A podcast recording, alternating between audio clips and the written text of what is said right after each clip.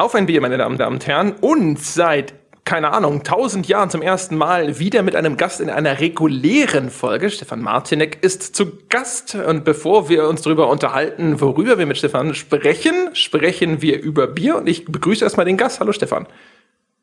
Guten Tag, äh, ja, es ist zwei Minuten vor sechs, also guten Tag geht noch. Von daher, ähm, ich habe ja kein Bier, äh, grundsätzlich nicht zu Hause und äh, ernähre mich dann jetzt die nächsten äh, äh, Äonen mit ähm, einem Whiskyglas. Grundsätzlich kein Bier. Gebauer, wen haben Sie denn da angeschleppt? Da, äh, das, das, das, damit hätte ich jetzt nicht gerechnet, so wie ich den, den, den Steff kennengelernt habe, dass er kein Bier zu Hause hat. Grundsätzlich auch noch. Ja, vielleicht sonst ist es du weg. Ja, ja man, man, muss sich ja auch nicht jedem Prekariat irgendwie anschließen. Ja, Man muss ah. da schon trennen, fachlich. Ach so, das heißt, ja. du trinkst dann nur auf Presseevent. Äh, da da lasse ich trinken, aus dem Alter bin ich raus. Ja? Ah. Und äh, so habe ich Bernd ja kennengelernt. Durchs Trinken? Irgendwo, glaube ich, äh, an, an einem Bahnhof oder so, äh, hat er überhaupt kein Geld verdient und dann habe ich ihn irgendwann mal eingestellt.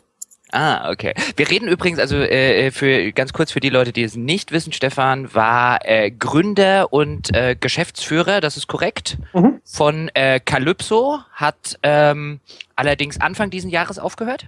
Bei Calypso äh, ist das auch korrekt? Genau, im, am, am, offiziell habe ich im späten Dezember äh, meine 50% Anteile verkauft und hatte dann im Januar noch einen Arbeitstag und bin nach fast neuneinhalb Jahren ausgestiegen.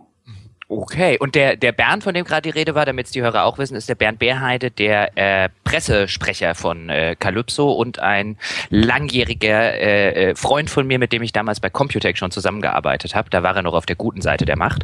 Ja. Dann ist er irgendwann zu dem Bösen rüber gewechselt und hat jetzt ein rotes Lichtschwert. Und ähm, weil wir gerade dabei sind, also Steff, was trinkst du eigentlich für einen Whisky? Wenn du schon. Ähm, ich habe einen sehr, sehr schönen äh, Glenfiddich 30 Jahre alten Whisky. Hm der, der runtergeht wie Öl, ähm, hoffentlich nicht in der Menge. Aber den kann man schon trinken. So ist nicht, wenn man eine Flasche findet irgendwo. Mhm, siehst du, das ist mal, da müssen sich mal andere Gäste, finde ich, ein Beispiel dran nehmen, gleich den 30 Jahre alten aus für uns. ja. Finde ich super. Äh, ich habe übrigens, bevor, bevor André wieder sein Mädchenbier äh, vorstellt, ich habe übrigens noch aus meiner aus meiner Oberstdorf-Fahrt habe ich ein bisschen bisschen was eingeladen, gutes Allgäuer helle Bier. Ähm, trinke heute ein äh, Engel ein Engelsbräu aus Rettenberg. Das ist eine, auch eine sehr, sehr nette kleine Brauerei, die ein sehr, sehr nettes Helles machen. Und das äh, werde ich mir heute zu Gemüte führen. Und jetzt, André, komm, was hast du? also ich oh habe erstens habe ich natürlich Hörerbier. Mhm. Äh, und zwar, ach Gott, der Benutzername ist Hotzenplotz, aber beziehungsweise der Facebook-Name. Ach, er hat mir den Namen geschrieben, aber ich habe ihn vergessen. Wieso hast du Bier von Hotzenplotz und ich nicht? Ja, tja, tja, weil er Geschmack hat, ja, beim Bier und beim Podcaster.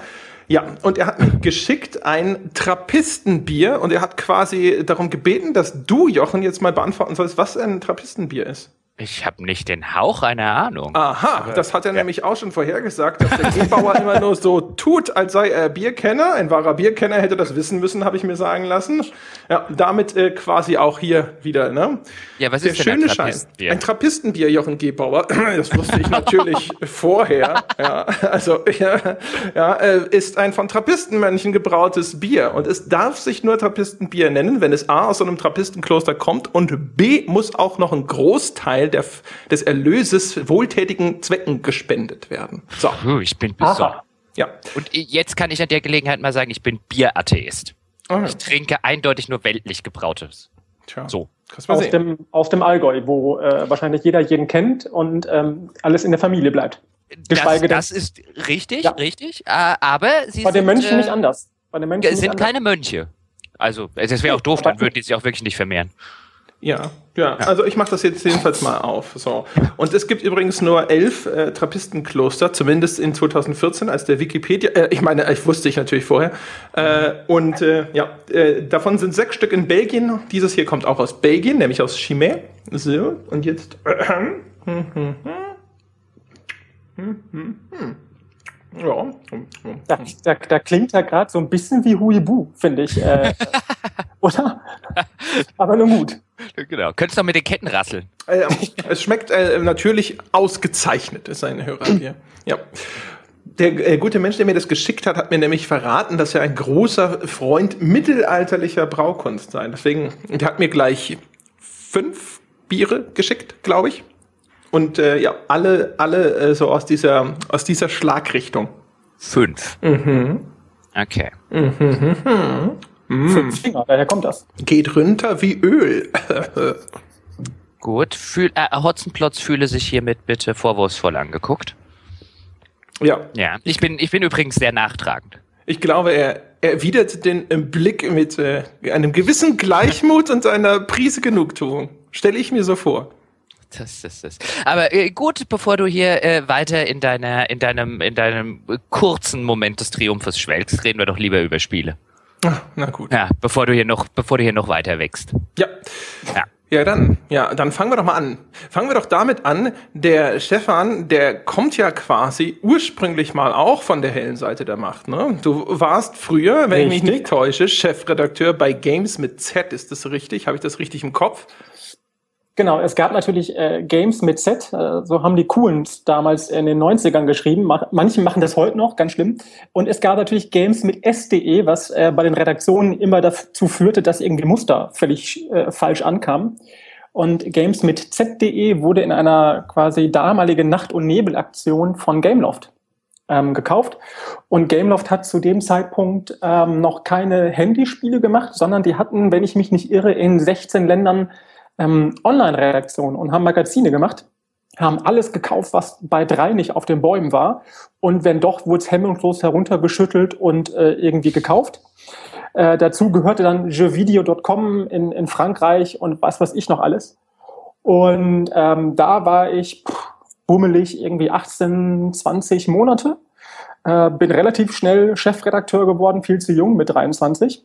Aber es war eine tolle Zeit, weil es war alles kostenlos von Red Bull über Dr. Pepper Cola, äh, Orangensaft, Ananassaft, Bananensaft, was weiß ich noch alles. Als es dann zum Schluss nur noch Wasser und Kaffee war, da habe ich mich dann nach einem neuen Job umgesehen. Und das war auch gutes Timing, weil vier Monate später ist dann Gameloft von Wiesbaden quasi zur, in Anführungsstrichen, Mutterfirma Gumo-Ubisoft nach Düsseldorf gezogen. Und da wäre ich jetzt nicht unbedingt mitgezogen. Also wer aus Bottrop kommt, äh, da ist man dann über Wiesbaden durchaus dankbar, wobei das Ruhrgebiet ja durchaus sehr, sehr schön ist. Aber zurück möchte man vielleicht nicht unbedingt. So, und jetzt kommt, Achtung, jetzt kommt nämlich die, die coole Queranekdote. Ja, Stefan, du warst nämlich für, ich weiß nicht, für ein paar Wochen quasi mein Chef, oder? Das war eine ganz, ganz tolle Aktion. Soll ich dir mal erzählen, wie das damals so war mit Franzosen? Bitte. Äh, irgendwann äh, meinte der CEO von äh, Gameloft Deutschland, ähm, äh, es wäre jetzt Geld da quasi und sie möchten ähm, die Redaktion ausbauen und ich sollte mich doch mal nach einem Dutzend Redakteure umsehen und einstellen. Und zu dem Zeitpunkt war die Redaktion boah, vier, fünf Mitarbeiter groß. Und ich habe gesagt, das Erste, was ich brauche dann, ist einen stellvertretenden Chefredakteur. Weil das, dann sind wir irgendwie 16, 17, 18 Leute. Das geht alles nicht. Äh, ist kein Problem. Und dann haben wir jemanden äh, gesucht und auch jemand äh, Kompetenten gefunden. Und drei Wochen später hieß es aus Frankreich, egal wen du eingestellt hast, schmeiß wieder raus, äh, war eine blöde Idee, ist doch kein Geld da. So, André. Und äh, da haben wir quasi lange zusammengearbeitet und dann äh, erster Arbeitstag war dann auch der letzte. Ja, und den habe ich ja nie wirklich sogar vor Ort angetreten. Überhaupt nicht. ja, Und das war natürlich eine total beschissene Sache. Und seitdem äh, ist so meine Lust, irgendwas mit Franzosen zu machen, äh, relativ gegen Null. Und da habe ich dann aber dem, dem CEO von, von Gameloft gesagt, ey, das, also den Herrn Peschke, den rufst du an, das mache ich nicht. Also, weißt du, äh, nach drei, vier Wochen wieder anzukommen und sagen, äh, Edgy Badgy, äh, war ein Aprilscherz, war äh, suboptimal, würde der Altkanzler sagen. Ja, also zum Glück äh, war ich ja noch nicht nach Wiesbaden gezogen damals, aber es war wirklich so, also ich habe mich da vorgestellt und so, dann waren wir uns alle einig, hatte unterschrieben und tatsächlich, also wirklich, ich weiß das nicht mehr vom, vom Zeitraum her, aber wirklich ganz kurze Zeit später hieß es dann so, ja, äh, und dann haben sie mir noch angeboten, ich solle für Gameloft arbeiten, stattdessen ähm, irgendwo in, in die, die haben dann da auch schon Spieleentwicklung gemacht. Ich meine, es war aber, ah, das war so Browser-Game, es war irgend so ein Kleinkram oder Mobile. So Flash-Spiele, so Flash-Browser-Spiele, ja, ja, genau. Ja, ja, mhm. genau. Und da hatten sie mir nämlich da angeboten, ich könnte da irgendeine Funktion übernehmen, aber die, die Rolle selber war halt, also ich hätte nichts gegen Spieleentwicklung per se gehabt, aber die Rolle, die sie da mir angeboten haben, war auch nix. Ja, und dann haben sie sozusagen um das Ganze noch ein bisschen abzufedern, haben sie gesagt, sie zahlen dann halt wenigstens irgendwie so den ersten oder die ersten zwei Monate und ich muss auch nie, nie einen Tag für sie arbeiten.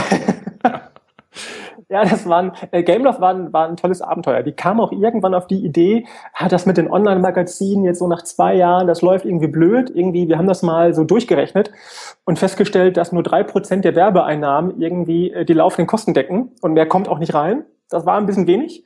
Und dann meinten sie, dann machen wir irgendwas mit Flash. Flash ist ganz groß, äh, äh, machen wir irgendwie Flash-Browser-Spiele. Und dann, ich erinnere mich da an eine Sache, da hatten sie dann die tolle Idee zu sagen, wir haben hier so einen so Fußball-Online-Manager, äh, den verkaufen wir an Fußballvereine. Also wir verkaufen den zum Beispiel an äh, Bayern München. Dann meinte ich so, äh, dann können die das branden auf deren Farbe, worauf ich dann gesagt habe, ja, das fände die bestimmt super, ist, ist da dann exklusiv. Nee, nee, nee, nee. Also den verkaufen wir an alle Fußballvereine. Da können die alle ihre Farbe draufhauen, dann läuft das. Sag ich, die Diskussion mit den Vereinen, da wäre ich gern dabei. Ich glaube, sie haben es nicht einmal verkauft. Ja, da gab es ja in der Zeit gab es ja ganz viele äh, Ambitionen, solche solche Spiele irgendwo so quasi als Werbemaßnahme zu verkaufen. Wahrscheinlich vielleicht auch unter dem Eindruck von Moorhuhn. Ich weiß nicht, ob das das war vielleicht noch ein Ticken später mit dem Moor. Nee, das müsste um die Zeit gewesen sein. Aber ja, das meiste davon ist ganz äh, entsetzlich baden gegangen. Was für eine Überleitung. Ich meine, Moorhuhn war ein Johnny Walker Werbespiel, ne? Wegen Whisky und Bourbon und so weiter. Oh. Ähm, und das weiß aber im Nachhinein, glaube ich, keiner mehr. Mein Lieblingswerbespiel, damals beide Teile in der Verpackung bei der Sparkasse gekauft, äh, war Vision 1 und 2. Ich weiß nicht, ob ihr das kennt, war ein tolles Werbespiel. Hm, das, war das ein Adventure? Ja, das ist eine Mischung aus Adventure, Live-Simulation, äh, ähm, äh, Strategie-Management-Spiele. Man ist quasi irgendwie als neuer Bewohner in so einem, in so einem äh, pyramidenförmigen Wasserschiff irgendwie reingekommen, äh, wo es dann eine neue Gesellschaft gab. Und man musste sich quasi hocharbeiten und man musste wirklich täglich irgendwelche anderen Jobs annehmen und hat dann größere Wohnungen bekommen. Und äh, das Endziel war dann, denjenigen, der das mal erbaut hat, quasi zu treffen. Aber ich glaube, da gab es irgendeinen Bug. Ich habe es nie wirklich bis ganz nach oben geschafft. Aber war ganz cool, eigentlich irgendwie. Und das war ein Werbespiel. Für die Sparkasse. Ganz toll. Kann man mal sehen hier. Da wird sich der, der Axel aus dem Forum freuen. Der hat ja einen äh, Blog über Werbespiele. So, jetzt reden wir aber mal. Du hast dann zur Verblüffung aller Menschen auf diesem Planeten, hast du gesagt, jetzt mache ich mal einen Publisher. Genau, also ich hatte nach dem, äh, ich war dann PR-Manager, die dunkle Seite der Macht. Äh, ich erinnere mich da an ein, eine sehr schöne Geschichte, weil als PR-Manager sollte man ja vielleicht auch mal einen Anzug tragen. Und äh, die, die äh, ECTS, die gab es damals noch in London und Joe Wood gab es auch in London. Keine, also da, da steht keine Verbindung, ja, also nicht, weil es die beiden, ne, egal. Und ähm, da gab es dann eine tolle PR-Managerin, Esther Manga, äh, der kleine schwarze Drachen, weil sie war ungefähr einen Kopf größer als der Schäferhund und ähm, natürlich gebräunt und äh, eine super, super, super PR-Managerin und sie ist auf dem Stand, als sie mich im Anzug gesehen hat, vor Lachen zusammengebrochen. Da war dann auch der Punkt, wo ich mir dachte, Anzüge vielleicht doch nicht mehr. Aber so viel dazu. Und dann ähm, habe ich ähm, eigenen kleinen Indie-Publisher gemacht, Comport Interactive, habe so 10, 20 Euro Produkte verlegt und im Sommer 2006 dann ähm, äh, mit meinem äh, Geschäftspartner Simon Hellwig gesagt, ähm, wir gründen einfach einen neuen Publisher, der da heißt Calypso und ähm, hatten überhaupt kein Geld, wie es halt so war. Irgendwie bei der, bei der, bei der Firmengründung ist äh, äh, irgendwie, keine Ahnung, alles schiefgelaufen, was schieflaufen konnte. Wir wollten, glaube ich, einen wirklich nicht mega hohen Betrag von der Bank haben ähm, und haben auch einen Businessplan eingereicht. Und es mussten drei Abteilungen zusagen. Äh, äh, die haben auch alle drei zugesagt. Und dann aus Proforma quasi noch der oberste Boss zusagen. Und der hat Nein gesagt, weil der war Mitglied im Wormser Computer Club, also ein ausgewiesener Experte und hat gesagt, nee, ihr kriegt das Geld nicht. Und das war irgendwie so vier, fünf, sechs Wochen vor Gründung. Und dann äh, haben wir äh, unheimlich viel Geld in den Topf geschmissen für eine GmbH, nämlich 12.500 Euro.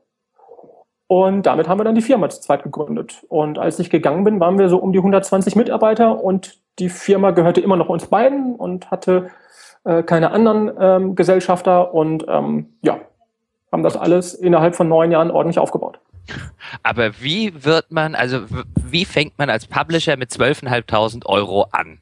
Also ich meine, was war dann das erste Spiel und äh, wie kriegt man das für 12,5 oder mit, mit einem Startkapital von 12.500 Euro irgendwie gepublished? Ja, also, Sekunde, Sekunde, Sekunde. Moment ja. mal. Wie kommt man überhaupt auf die Idee, dass nachdem man äh, Spieleredakteur war und dann mal kurz PR-Manager, wieso sagt man sich, ich gründe einen Publisher? ich meine, what? Ja, ich meine, als Redakteur und, und PR-Manager in der Kombination äh, hat man mit Spielen ja überhaupt nichts zu tun. Und war natürlich Publisher der nächste logische Schritt.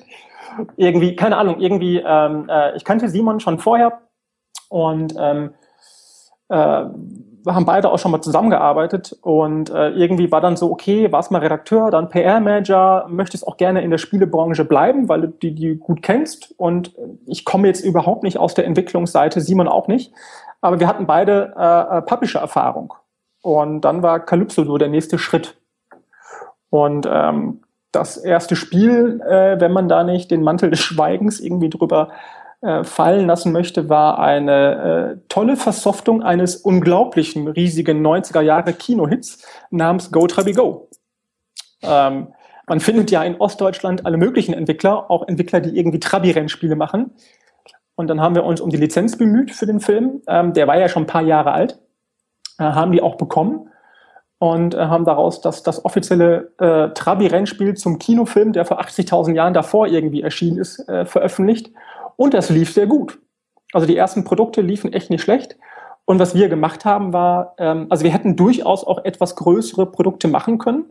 Aber uns war wichtig, ähm, erstmal eine äh, Vertriebsstruktur aufzubauen ähm, dass wenn wir dann wirklich ein gutes Produkt haben, wir das auch vertreiben können. Weil es hätte uns echt nicht geholfen, hätten wir ein super Produkt gehabt, aber wir hätten gar nicht die Vertriebsstrukturen gehabt. Und so kam es irgendwie, äh, ähm, dass wir nach einem Jahr, also wirklich genau nach einem Jahr, Calypso äh, Großbritannien gegründet haben. Und somit konnten wir fast komplett ganz Europa ähm, selber bedienen. Da ist der Businessplan komplett aufgegangen. Aber jetzt, jetzt muss ich doch nochmal zurückkommen auf das, auf das erste Spiel. Ihr hattet, also so wie du es geschildert hast, ihr hattet 12.500 Euro. Mhm. Und wie habt ihr von 12.500 Euro eine Lizenz ähm, äh, bezahlt, Entwickler bezahlt? Haben die alle erstmal auf Pump gearbeitet, das Spiel in die Läden gebracht? Das kostet doch bestimmt auch irgendwie Geld. Also ich frage mich halt echt immer, da sitzen jetzt zwei Leute, die haben so und so viel Geld. Und was de facto machen die, bis dieses Spiel im Regal steht mit so wenig, also mit so wenigen Anfangsmitteln? Wie geht also, das? Wir hatten das, äh, das Glück, dass, es, äh, dass wir einen Entwickler gefunden haben, der hatte so ein ähnliches Spiel schon fertig. Da gab es noch einige Anpassungen darauf. Ähm, die Lizenz war jetzt auch nicht mega exorbitant teuer. Und ein paar tausend Stück zu produzieren, hat damals schon nicht viel Geld gekostet. Ja, also das, das war alles okay. Und wir hatten den Vorteil, wir hatten kein Büro, also Simon und ich haben die ersten fünf Monate äh, von zu Hause aus jeweils gearbeitet. Wir haben uns kein Gehalt ausgezahlt, war ja auch kein Geld da, aber wir hatten selber privat schon noch äh, einen privaten Puffer, ähm, so dass es völlig okay war. Und als das Spiel dann draußen war, war natürlich von dem Anfangsgehalt jetzt nicht mehr, äh, von dem Anfangsstartgeld jetzt nicht mehr so viel da. Es hätte also auch kleinmäßig in die Hose gehen können, dann wären wir im kleinen Rahmen gescheitert und nicht auf großer Bühne wie Tentakel oder TGC oder sonst was. Und ähm, es hat aber sehr gut funktioniert. Also das war so eine Mischung aus zum richtigen Zeitpunkt, am richtigen Ort plus Glück. Und das hat, hätte auch scheitern können, hat aber funktioniert. Ich muss trotzdem nochmal zurückspulen. Das ist ja schon Calypso. Mhm. Ja, aber Comport Interactive gab es ja vorher schon. Genau, ja. ein paar Jahre gibt es offiziell immer noch. Ich mache damit nicht mehr viel. Und ähm, das war so, dass ich dann mich quasi komplett alleine selbstständig gemacht habe, 2003, so um den Dreh. Und ähm, habe dann auch Spiele verlegt, habe geguckt, okay, was kann man machen? Und bin darauf aufmerksam geworden, dass es damals ein Produkt gab namens Kaiser das Erbe. Das war eigentlich ein Remake von Kaiser, war sogar ein Shareware-Spiel, glaube ich. Und ich habe es einfach äh, auf eine CD gebrannt, äh, mit einem Handbuch reingelegt, äh, für 20 Euro verkauft, habe einen Vertrieb gefunden und es wurden, glaube ich, weiß ich nicht, 8.000 bis 10.000 Stück verkauft. Also das war auch wiederum, das war pures Glück. Und ähm, habe dann so kleine 10, 20 Euro Produkte gemacht und habe kleine Entwickler gefunden, habe gesagt, okay, ich kann euch nicht eine große Garantie zahlen, also eine große Vorableistung, aber einen relativ hohen Anteil an den Verkäufen prozentual gesehen. Also an den, wie bei der Musikbranche, die Tantiemen, ist es halt in der Computer-Games-Branche die Royalties. Und die haben halt einen großen Share oder einen größeren Share bekommen als sonst vielleicht üblich. Und dann habe ich so, weiß ich nicht, 20, 25 kleinere Produkte über drei, vier Jahre gemacht. Und dann wurde Calypso gegründet. Aber auch das ist so ein Ding, wo ich mir halt denke, so, ich meine, das ist nicht das erste, worauf man so kommt. Ich erzähle dir mal übrigens eine Räuberpistole, die äh, sich äh, um die äh, Gründung damals von Comport Interactive äh, äh, quasi gesponnen wurde innerhalb der Branche. Jetzt wird's lustig. Jetzt pass auf. Da hieß es nämlich eigentlich, äh, der Simon Helwig, mit dem du später auch bei Calypso zusammengearbeitet hast, der hat ja vorher eine Firma gehabt namens Blackstar Interactive. Genau. Die ist pleite gegangen und da mhm. war er wohl auch ein bisschen in rechtlichen Schwierigkeiten. Und das Gerücht in der Branche war, er war quasi gesperrt. Er konnte jetzt erstmal nicht als Geschäftsführer fungieren und er war immer die graue Eminenz hinter Comport. Und nachdem die oh, Sperre oh, abgelaufen ist, dann äh, kam Calypso, wo er dann wieder offiziell mit dabei sein konnte. Was natürlich nicht gehen würde, weil äh, drei Jahre später wurde ja Calypso schon gegründet. Da, da beißt sich natürlich das Gerücht selber in den Schwanz und dreht sich im Kreis. Äh, aber ist, das, das habe ich tatsächlich auch noch nicht gehört. Also ist nichts dran. Äh, Simon hatte damals Blackstar Interactive mit einem anderen Geschäftspartner. Die ist dann äh, äh, Anfang 2003, Februar, März insolvent gegangen. Ähm, und er hat im Nachhinein äh, alles dafür getan, um das alles zu begleichen. Hat er auch komplett alleine hat er also wirklich, da, da kann man echt nur den Hut vollziehen, was er da geschafft hat. Und ähm, ich habe mir dann, anstatt einen neuen Job zu suchen, gesagt, mache ich mich halt selbstständig. Und daraus ist Comport entstanden. Ähm, aber das ist echt, das habe ich auch noch nicht gehört. Kannst du mal sehen hier, was die Leute äh, sich so, so das Maul zerreißen und man kriegt nichts davon mit. Ja, ich glaube, aber auch da steckt dahinter, dass äh, genauso jetzt wie ich ja so ein bisschen alle da so mit offenem Mund da saßen und sich dachten, wie kommt denn jemand jetzt einfach mal auf den Trichter, dass wenn er sich selbstständig macht, die, äh, ich mache halt einen kleinen Publisher auf. Also irgendwie, das, das, das klingt so wie so, wenn man, wenn man den Plan vorher gehört hätte, hätte man gesagt so, wie soll das gehen? Hast du reiche Eltern? Ach, einfach machen. Guck dir, guck dir eine Firma wie Morphicon an. Morris Hilbecker, toller Kerl, tolle Firma. Die haben die ganzen AMA-Sachen in Deutschland veröffentlicht oder äh, teilweise sogar in komplett Europa. Und das war am Anfang eine, eine, eine, eine Einzelfirma, eine Zwei-Mann-Show quasi. Die, da waren zwei Leute dahinter auch. Und die haben AMA in Deutschland gemacht. Was das Glück hatten, die Entwickler gut zu kennen und gesagt haben, hey, ich vertreibe das Teil für euch komplett in Europa äh, äh, ähm, und lief super.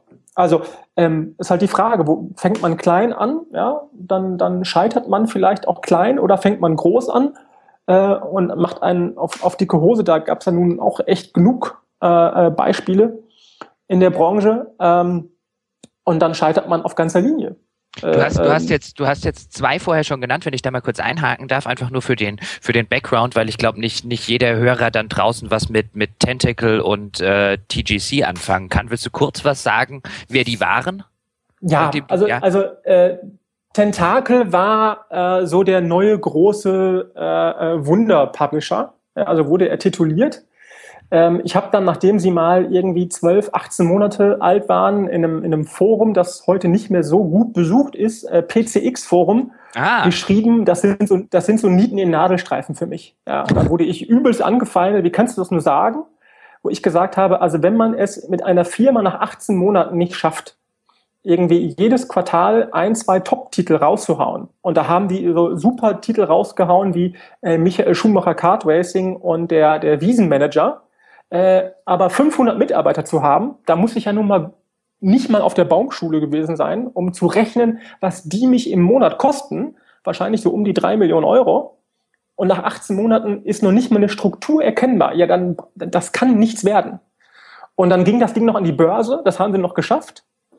Und nach, ich glaube, weiß nicht, fünf Jahren waren bummelig, glaube ich, 60, 70 Millionen Euro weg. Mir hat mal jemand eine Geschichte erzählt. Ich weiß nicht, ob sie stimmt der hat mir mal gesagt, äh, er hätte mit dem Insolvenzmanager von Tentakel gesprochen und das war so mit sein schlimmster Auftrag, weil äh, die Geschichte, ich weiß nicht, ob sie stimmt, aber sie ist eigentlich zu schön, um sie äh, äh nicht zu glauben, war nämlich, dass der erste Tag von dem Insolvenzverwalter war, in die Büros zu gehen und die Akten waren geschreddert in Mülltüten und in den Ecken standen die leer gesoffenen Champagner- und Sektflaschen.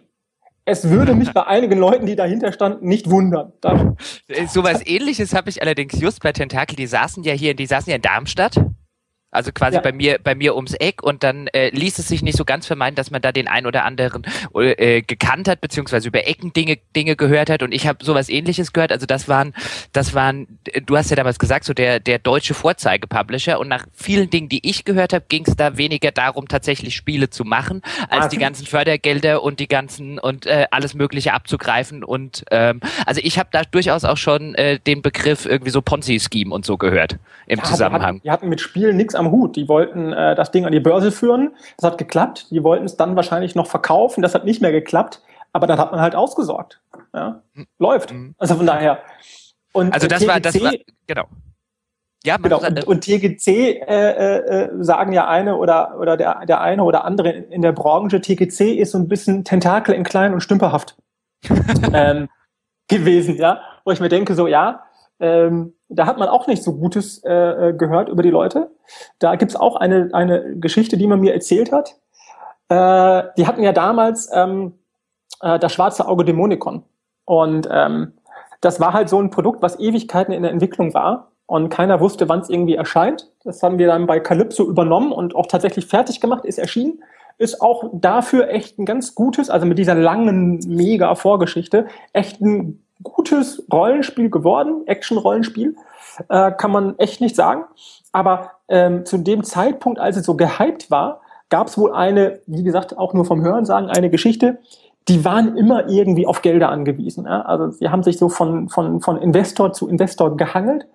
Und da sollte es wohl einen neuen Investor geben, äh, der das, äh, der in den Publisher, in das Studio, in das Produkt investiert.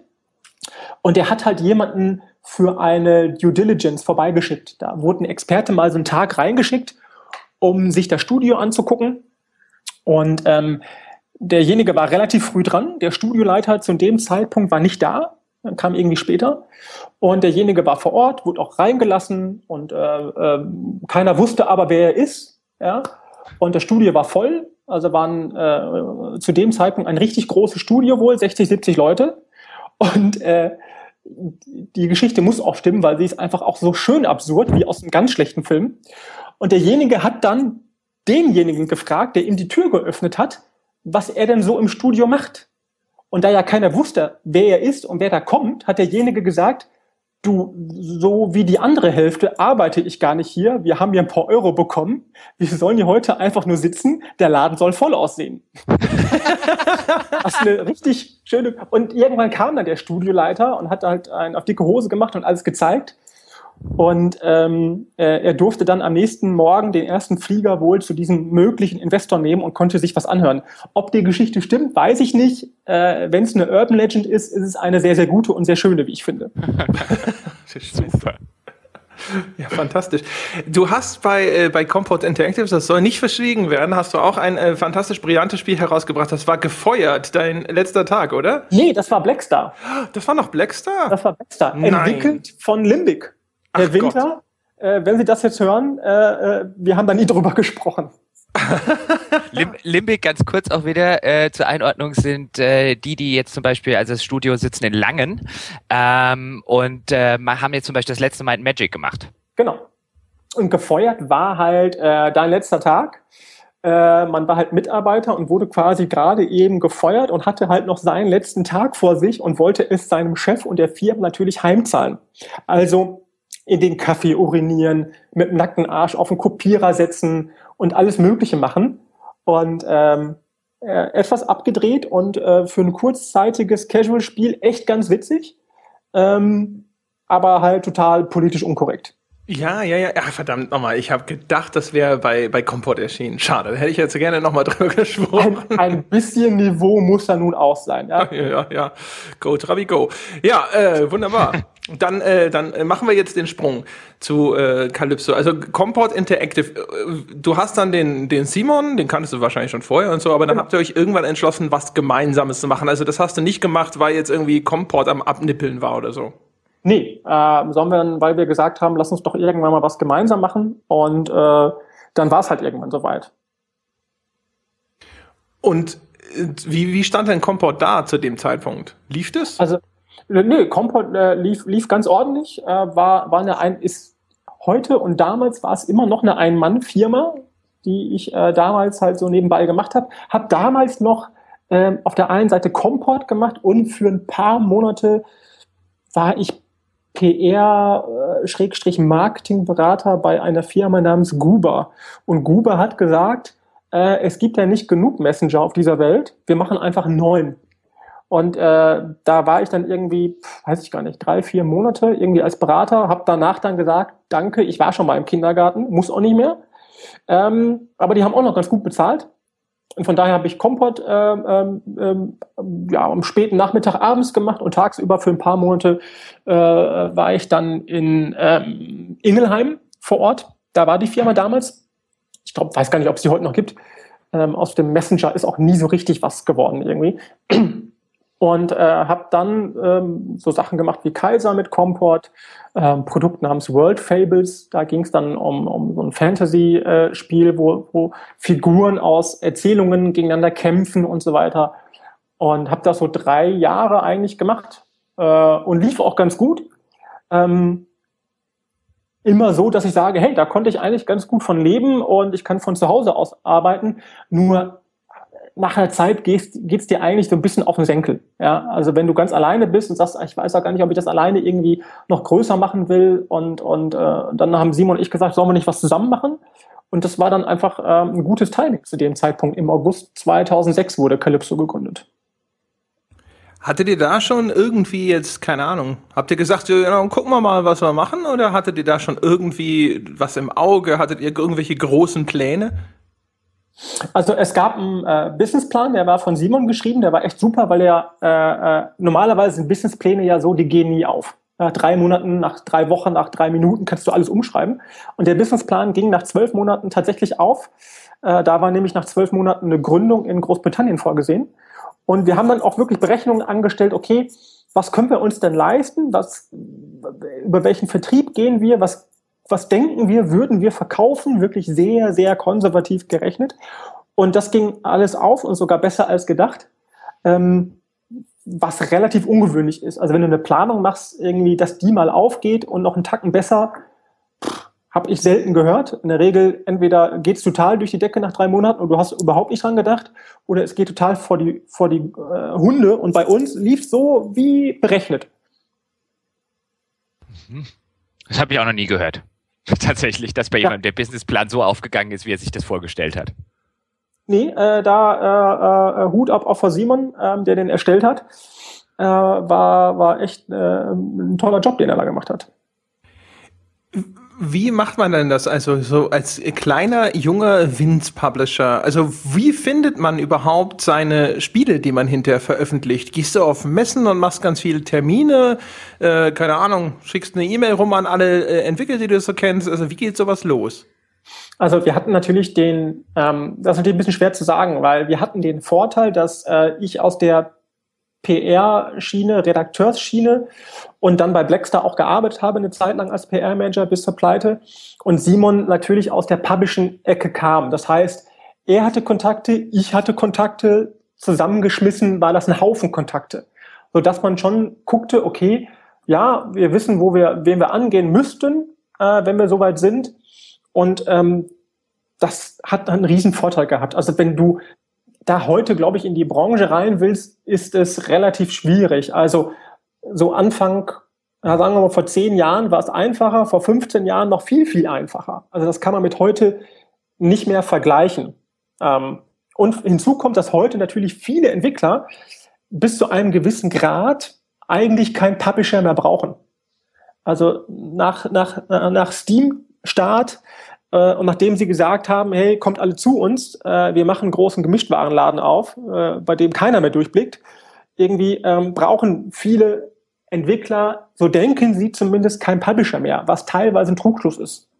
Äh, wir hatten es damals auch bei Calypso, dass viele gesagt haben, als Steam Greenlight groß wurde, äh, liebe Calypso-Leute, wir brauchen euch nicht mehr, wir machen alles selbst.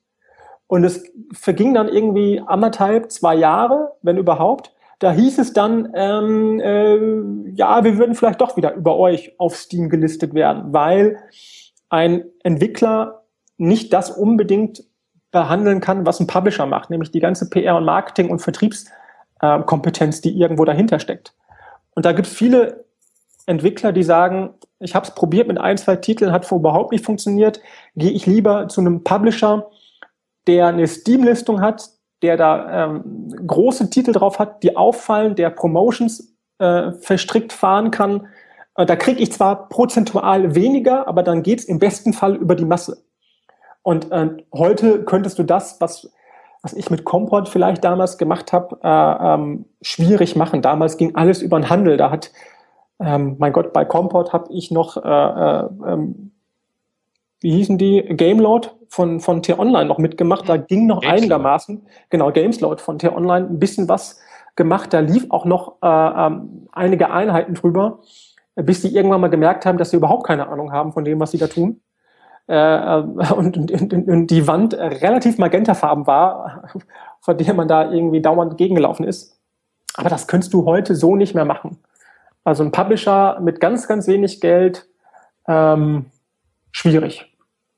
Mhm. Das jetzt mal ganz kurz, also in der Anfangszeit von Calypso, wenn ich mir jetzt so die, die, die Titelliste angucke, dann habt ihr ja hauptsächlich einfach äh, wie, wie so ein klassischer Publisher fungiert. Ich meine, das ist ja, gerade der Begriff Publisher ist ja so in der Branche was, was sich über Jahre etabliert hat, aber was heute ja teilweise ein bisschen was anderes bedeutet oder beziehungsweise wo in der Regel was anderes dahinter steckt als jetzt ähm, vielleicht vor zehn Jahren. Also ihr habt ja wirklich so wie ein klassischer Publisher so mit dem mit dem Vertrieb angefangen. Eure ersten Spiele, wenn ich da jetzt so drüber gucke, war ähm, bei Calypso zum Beispiel sowas wie Jack Keen, das Adventure von Deck 13, die ähm, mhm, sind die Entwickler wir, zum Beispiel genau. von Lords of the Fallen ähm, oder das äh, äh, Sins of a Solar Empire. Genau. Also wir genau. hatten ähm, bei, bei Jack Keen was so, da haben wir es in Deutschland nicht gemacht, sondern nur im Ausland. Ah, okay. Ähm, das, äh, Deutschland hat damals äh, äh, welche Überleitung Tentakel gemacht. äh, aber auch ganz gut von verkauft. Äh, äh dann doch wieder über CDV als Vertrieb. Das war irgendwie ein Gekungel und Gemummel. Ich habe da auch nicht mehr durchgeblickt. Und wir haben es in Europa vertrieben. Wir hatten den Vorteil, äh, dass die ersten Produkte, auch äh, wenn sie eher äh, so im, im kleineren Segment angesetzt waren, bei Calypso sich durchaus gut verkauft haben und wir keine großen laufenden Kosten hatten, so dass wir uns immer so ein kleines Polster irgendwie angefressen haben. Mhm. Und das erste wirklich größere Produkt ähm, nach Theater of War, ähm, was ein, ein, Kriegsspiel war, ein Strategiespiel, war Imperium Romanum. Und Imperium Romanum war eigentlich die Römer 2. Ähm, äh, es gab die Römer damals von CDV und das war vom gleichen Entwickler Hemimont Games aus Sofia, Bulgarien. Und wir haben den, den zweiten Teil quasi äh, äh, Imperium Romanum getauft und hatten da zu dem Zeitpunkt schon so ein kleines Polster, dass wir ähm, ähm, auch so Entwicklungen hier und da anstoßen und finanzieren konnten für, für durchaus noch schmales Geld in Anführungsstrichen. Und Imperium Romanum war der erste Top-Ten-Erfolg für Calypso im Handel. Da war digital auch noch kein Riesenthema. Ähm, damit haben wir dann wiederum noch mehr ein Polster gehabt und der richtig große, in Anführungsstrichen, Durchbruch war dann Sins of a Solar Empire. Ähm, dazu muss man sagen, das war zu dem Zeitpunkt, als wir das für ganz Europa äh, unterschrieben haben als Publisher, schon, ich glaube, mehrere Monate in den USA draußen. Und hat sich so langsam als Sleeper-Hit so von unten in den Charts immer mehr nach oben, nur Top 50, Top 20, Top 10 in den USA und dann war es irgendwann auf Platz 1. Und das hatte niemand der anderen Publisher auf dem Schirm. Wahrscheinlich, weil viele gedacht haben, naja, wenn wir das jetzt in Deutschland rausbringen, äh, ähm, die haben es damals auch digital vertrieben, wer es eigentlich haben will, der hat es schon. Ja? Ha haben wir auch so ein bisschen gedacht. Aber ähm, wir haben es dann für Europa unterschrieben. Da war es schon zwei, drei Monate draußen in den USA. Und es ging durch die Decke. Also es ging in Deutschland auf Platz eins, ich glaube Frankreich, England äh, jeweils Platz zwei, Spanien, Italien auch irgendwie Top 5 oder so. Und davon äh, haben wir dann, haben wir, das war so der Durchbruch, in Anführungsstrichen. Erste Nummer eins, ähm, richtig, richtig gute Einheiten im Handel verkauft und, und, und ein schönes Polster angefressen. Und da konnten wir dann einfach mehrere Entwicklungen anstoßen. Ähm, also auch wahrscheinlich wieder ein ordentliches, äh, eine ordentliche Handvoll Glück, die dabei einfach war. Über was für eine, über welches Volumen reden wir dann so in etwa, wenn wir bei, bei Sins of a Solar Empire und dem Imperium Romanum in Sachen verkaufte Exemplare, dass man sich das so ein bisschen in Relation setzen kann zu Dingen, die da heute über den Ladentisch gehen oder also, über Steam? Ich kann es nicht mehr genau sagen, aber ich denke mal so europaweit damals bei Sins of a Solar Empire war es schon sechsstellig an Einheiten, die verkauft worden sind. Mhm. Äh, bei Imperium Romanum vielleicht einen Tacken drunter. Ähm, hinzu kamen dann noch verschiedene Preisstufen ähm, also dann 40 Euro, 30, 20 und irgendwann Akatronic und, und äh, die Softwarepyramide für einen Zehner in Deutschland, wo dann auch nochmal irgendwie eine ordentliche fünfstellige Zahl ging. Also das hat sich in allen Preisstufen beide Produkte exorbitant gut verkauft, muss man einfach sagen. Ähm, damals war es dann noch so, da gab es natürlich so Spiele, die auf Platz 1, Platz 2, die ganz großen waren. Da hat man gesagt, 100.000 Einheiten, ja, das geht doch ganz zügig. Das ist heute im Handel halt überhaupt nicht mehr so.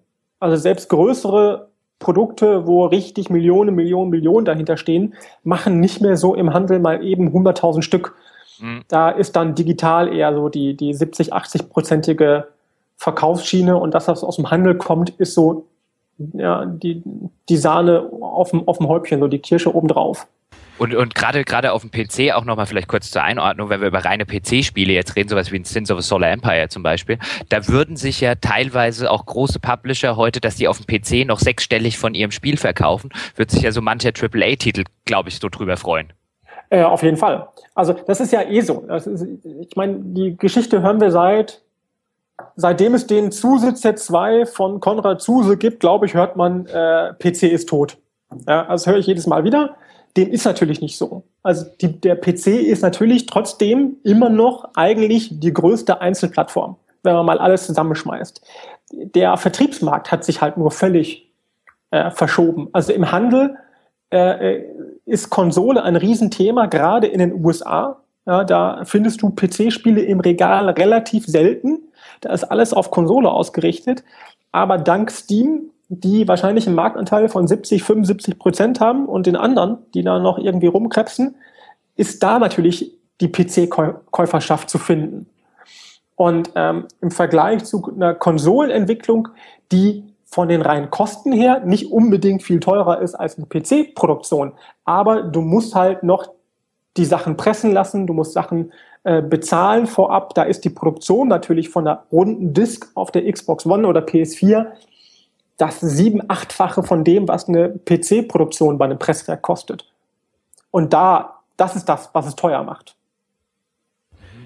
Die hattet vorher auch schon äh, das Penumbra bei euch im Programm. Das ist ja der Vorläufer von Amnesia, von Frictional Games. Genau, genau.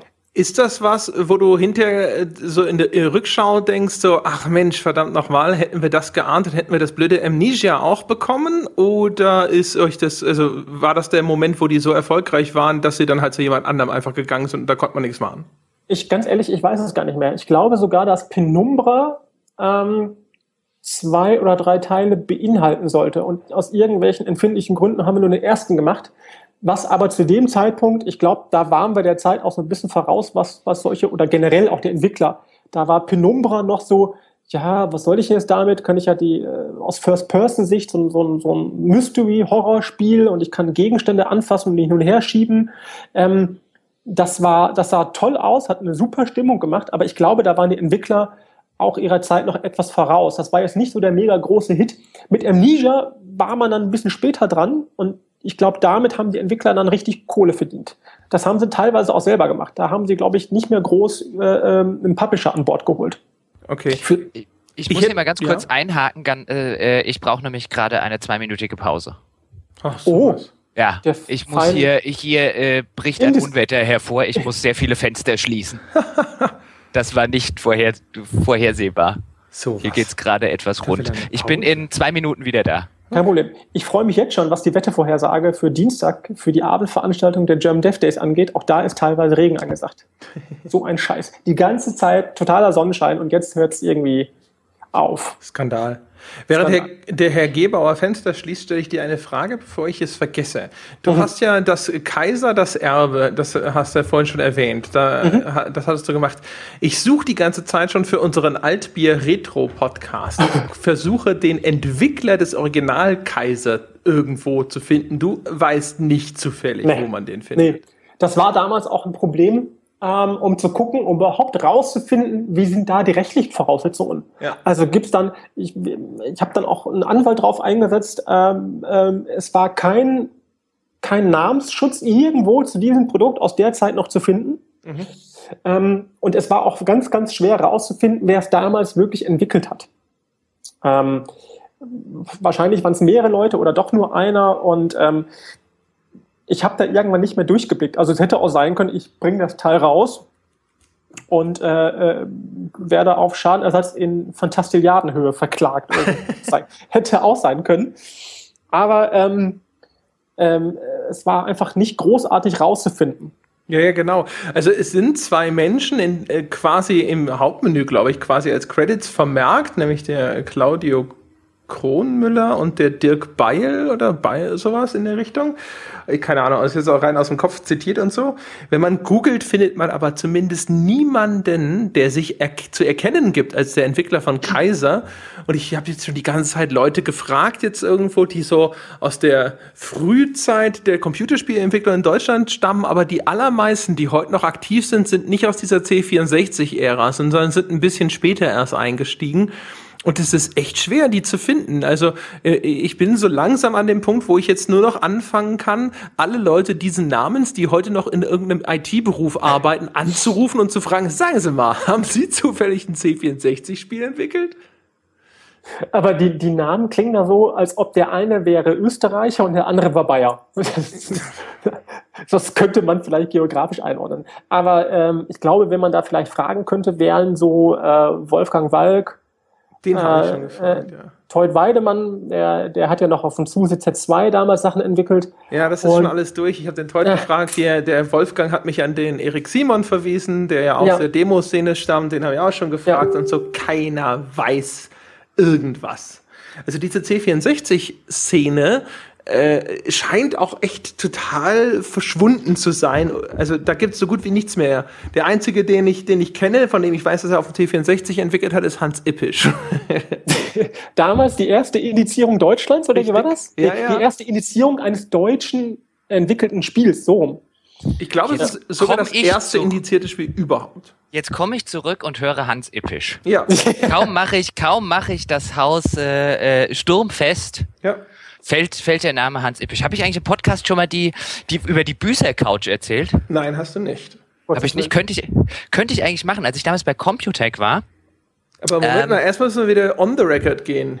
Warum? Äh, ach so, wir, wir waren, ihr wart off the record? Ja, ich meine, weiß ich nicht, ob, ist, ob das, das zählt. Das diese kannst du alles drin lassen. Also wenn der Herr Gebauer weg ist, ich meine, das macht den Podcast ja auch nicht. Äh, nee, das macht den ja ah. besser, das ist richtig. Ja. Da hast du natürlich auch wieder recht. Ja, okay, erzähl von der Büchercouch. Wir lassen das einfach mal alles drin. Frechheiten, Frechheiten. Das macht die Nachbearbeitung auch viel einfacher. Kommt Total. mal nach Hause. So, ähm, nein, nur weil ich gerade den, den, den Namen gehört habe, ich glaube, ich, ich, glaub, ich habe in meinem Leben mit, mit Hans Ippisch, der ist ja jetzt sozusagen der, ähm, der Oberchef bei Computec. Und der war damals, ja. Genau. Und der war damals, ich glaube, ich habe in meinem Leben vielleicht drei Sätze mit ihm gewechselt zur damaligen Zeit, wenn überhaupt, weil er war damals für die, Kons für die Konsolenmagazine zuständig, Anfang der, äh, Ende der 90er, Anfang der 2000er. Und ich, der bei, bei PC Games damals war, äh, die man war auch räumlich getrennt, das heißt, wir saßen ein Stock weit äh, oben drüber, die, die ganzen PC-Ecke mit PC-Action und so weiter. Ähm, und die Consoleros, wie, wie man sie genannt hat, die saßen halt im, äh, im, im Stockwerk weiter unten. Und äh, berühmt berüchtigt damals war Hans Büßer Couch. Das heißt, immer wenn irgendeiner Mist gebaut hat oder Hans dachte, dass er Mist gebaut hat, also so wurde es geschildert, ich kann das nicht verifizieren, weil ich nie auf dieser Couch saß, musste er auf die Büßer Couch und die war irgendwie die muss so gewesen sein, dass man so tief dort, dort drin einsank, dass man halt quasi, ähm, dass äh, äh, man von oben herab sehr schön sich den äh, den Anpfiff abgeholt hat. Und die stand auch in so einem Glaskasten drin. Also das Büro war so vergläset, damit auch ja jeder sehen konnte, wenn jemand anderes auf der Büßer-Couch saß und Angst davor hat äh, dass es einem selber so ging. Und diese, diese, diese Couch war halt äh, äh, Computec-weit relativ berüchtigt. Und äh, ich weiß gar, also ich weiß bis heute nicht, ob das tatsächlich Absicht war, auch wenn es natürlich, äh, äh, auch wenn natürlich die Leute wirklich, also wie wie kleine Hampelmänner da drin saßen, wenn man mal vorbeigelaufen ist und gesehen hat, oh, oh da sitzt irgendwie einer und Hans schwebt sozusagen über ihn. Ähm, aber das fand ich mal ganz lustig, die, die Büßer-Couch. Also, dass jemand mit solchen, mit solchen eigentlich relativ offensichtlichen psychologischen Tricks arbeitet und sie tatsächlich funktionieren, obwohl jeder weiß, wie der Trick geht. Aber das ist schon so ein bisschen so eine, so eine erotisch angehauchte Geschichte, die ich ziemlich antönt, ne? äh, schreib mal auf, André, wir sollten den Stefan nicht wieder einladen. ja, ja, Stefan wieder einladen, habe ich auch gerade gedacht, genau.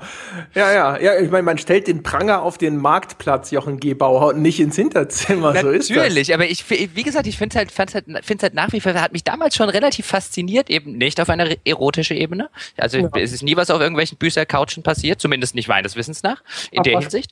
Ja. Ja, aber eben, dass alle wissen, wie der psychologische Trick funktioniert und sich alle dessen bewusst sind. Ich meine, da saß dann ja, die, die Leute saßen dann ja nicht und äh, äh waren da total baff ähm, über dieses eben, äh, äh, dieses, dieses versetzt Spielen mit der Höhe und so weiter. Aber er hat trotzdem bei jedem funktioniert. Diese Couch, äh, diese Couch war gefürchtet im, im ganzen ersten Stock. Hei. Ist so ein bisschen ja. wie, der, wie, wie bei der große Diktator, wo dann äh, Hinkel irgendwie auf einem höheren Stuhl sitzt und der andere auf einem niedrigen Stuhl. Genau. So, so ungefähr. Ich will jetzt natürlich nicht, um Gott, wie gesagt, deswegen ich äh, äh, Nein, habe es selbst beobachtet und erzählt bekommen. Ich äh, äh, kann mir nicht anmaßen, irgendwie über Hans Ippischs Charakter ansonsten irgendwie ein Urteil zu äh, äh fällen, aber die, äh, die Geschichte fand ich immer telling. Wilde Geschichte. Immer telling. Telling. Das ist ja toll. Das ist total Knorke. Der arme Hans Ippisch, das ist auch jemand, über den man immer so viele Räuberpistolen hört. Und den habe ich einmal äh, live getroffen auf dem Deutschen Entwicklerpreis. Und das war so eine angenehme Person. Nach dem, was Total, man vorher immer gehört hat oder so, dachte ich irgendwie immer so, hey, hey, hey, hey, und so. Aber der war echt, der war total nett und der sah aus wie so ein Elder Statesman. Also keine Ahnung, merkwürdig sowas. Ich, Hans äh, hat uns äh, äh, beim Entwicklerpreis 2014 und 2015 äh, äh, zweimal als Laudator den Preis zum besten deutschen Publisher über, überreicht mit Calypso. Von daher, Hans ist natürlich gegen jeden Zweifel erhaben, was das angeht. Ja, eben, das ist ja, also wenn er irgendwas charakterlich auszeichnet, dann sowas. Also Laudator ja, beim deutschen Entwicklerpreis. Also meine, meine Damen in, und Herren. in einem Smoking, muss man dazu sagen, mit Fliege. Na, siehst du, der weiß, ja, was ich gehört. Ich sag ja, ein Gentleman der alten Schule. Meine, meine, Damen und Herren, Stefan Marzinek ist käuflich. Wir haben es on the record. Ja, und zwar äh, relativ billig. ähm, aber ja, ja, fragt doch mal Hans an, ob er nicht einen Podcast mit euch machen möchte. Das wäre doch mal lustig. Das wäre in der Tat äh, sensationell. ja, ja müssen wir mal fragen. Wir können ja fragen, dann kann er, die, kann er aus seiner Sicht die Büßer-Couch-Geschichte. Wie gesagt, ich will ja, ich habe mit in meinem Leben vielleicht drei Sätze mit ihm, als ich damals bei Computec war, gewechselt. Die waren wahrscheinlich auf irgendeiner Weihnachtsfeier. Deswegen ich kann überhaupt nichts über die ganzen Räuberpistolen, die ich auch gehört habe, sagen, inwiefern die, inwiefern die stimmen. Ich kenne nur aus erster Hand die Büßer-Couch. Ein glücklicher Mann, dass du äh, nur drei äh, Wörter mit ihm gewechselt hast. Das ist aber nun gut.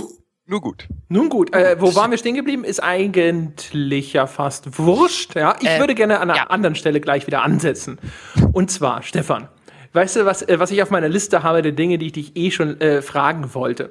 Als ja, junger, unbekannter ja, Publisher, ja, da kommt man ja, schlittert man ja quasi unweigerlich in dieses Loch, wo die etablierte Spielepresse ja am Anfang erstmal denkt so, pff, was ist das denn? Ja, Comport Interactive, Calypso, ja, da kann ja nur Quatsch drin sein. Ja, weil man halt mit irgendwelchen kleineren Titeln anfängt, die vielleicht unbedeutend sind und vielleicht auch nicht die allerbesten Wertungen bekommen und sowas. Erzähl mal, erzähl mal aus Publisher-Sicht, wie schwierig das ist, sich so ein Standing äh, zu erarbeiten, dass die Leute überhaupt die verdammten Pakete aufmachen, die du ihnen schickst. Äh, da ist man so reingeschlüttert. Das stimmt schon. da kann man nichts anderes sagen. Äh, nee, ähm, das ist natürlich, ähm, also bei, bei Comport war es noch so, ähm, da war mir die Presse so ein bisschen egal, weil das waren kleine Produkte, so 10, 20 Euro Produkte. Ob die jetzt in der PC Games, in der GameStar stehen, ist schön, aber da wusste ich auch, die Wertungen wären auch nicht so dolle. So what? Ähm, bei Calypso hatten wir natürlich auch so ein Auf und Ab. Also die ersten Produkte waren natürlich nicht so toll, aber wir wollten natürlich schon in der Presse sein, weil man ja irgendwie bekannt werden will. Ja, auch wenn es darum geht, irgendwie deutsche Entwickler irgendwie ausfindig zu machen, einfach mal zu sagen, hey, da sind wir, neuer Publisher in Deutschland, äh, ähm, äh, ja, gehört uns, gehört kein Investor oder was ich was, sind klein, aber vielleicht werden wir mal größer. Ähm, guten Tag übrigens. Und da war es dann so, ähm, dass es relativ einfach will ich nicht sagen, aber ich hatte den Vorteil natürlich A, selber mal Redakteur zu sein, dann äh, davor PR-Manager zu sein, dann eigenen kleinen Publisher zu haben. Von daher hatte man auch da das Netzwerk. Ähm, aber natürlich war es so am Anfang, die Produkte wie ein GoTrabigo oder sonst was, ähm, die waren relativ uninteressant für äh, die Printmagazine. Aber wir hatten relativ zügig auch Produkte, die 30 Euro gekostet haben. Und dann gab es immer den ersten Vollpreistitel. Und mit solchen Sachen werden natürlich auch die Printmedien etwas aufmerksamer und sehen, okay, da ist eine Entwicklung. Ja, die Produkte werden richtig gut. Ähm, wie gesagt, das erste Theater of War, das war so 60er Wertungen, so um Dreh, teilweise Anfang 70er. Imperium Romane waren wir schon sehr deutlich im 70er Bereich bis 80er Bereich. Und, und das hat dann sehr geholfen. Ähm, hinzu kommen noch, persönliche Kontakte helfen grundsätzlich immer, sind aber und dürfen auch kein Garant dafür sein, dass man irgendwo erwähnt wird. Also wenn jemand, ein Redakteur, das macht, weil er einem persönlich irgendwas äh, gut tun will, äh, kennt jeder, kann mal passieren. Man sollte aber versuchen, relativ objektiv zu bleiben. Und ähm, da ich selber mal Redakteur war, war ich auch bei einigen Sachen sehr offen, habe gesagt, ey, ich weiß, das Spiel hat da und da Macken. Ich weiß nicht, ob das was für euch ist. Guckt es euch an, sagt mir einfach Bescheid. Und ich glaube, mit so einer, mit so einer Offenheit und nicht da ankommen und sagen, den größten Mist irgendwie für die neue Nummer eins zu verkaufen, da hat man schon viel gewonnen. Wie, wie, wie relevant sind denn dann insbesondere jetzt so als, als, äh, als so, ein, so ein mittelgroßer Publisher, wie relevant sind denn, sind denn dann Wertungen überhaupt gewesen? Hat man da wirklich an den, an den, äh, meine, das ist ja immer so eine Sache, wie man sich dann unterhält. Äh, äh gerade wenn es um Spielewertung geht, braucht man noch Wertung, braucht man die nicht? Macht das wirklich was aus? Welchen Einfluss haben sie? Habt ihr da irgendwie was gemerkt, wenn ihr, wenn ihr mal verrissen worden seid mit einem Spiel, dass sich das tatsächlich schlechter verkauft hat, beziehungsweise dass, wenn ihr gute Wertungen abgeräumt hat, jetzt im 70er, 80er Bereich, ähm, dass das wirklich einen Verkaufsschub gegeben hat? Konnte man das, das tracken? Das ist natürlich immer schwer festzustellen, weil dafür bräuchte man eigentlich eine Zeitmaschine, um zurückzureisen und um zu gucken, okay, wie hätte es sich verkauft, hätten wir eine schlechte Wertung gehabt und wie hätte es sich verkauft, wenn wir eine gute Wertung gehabt haben.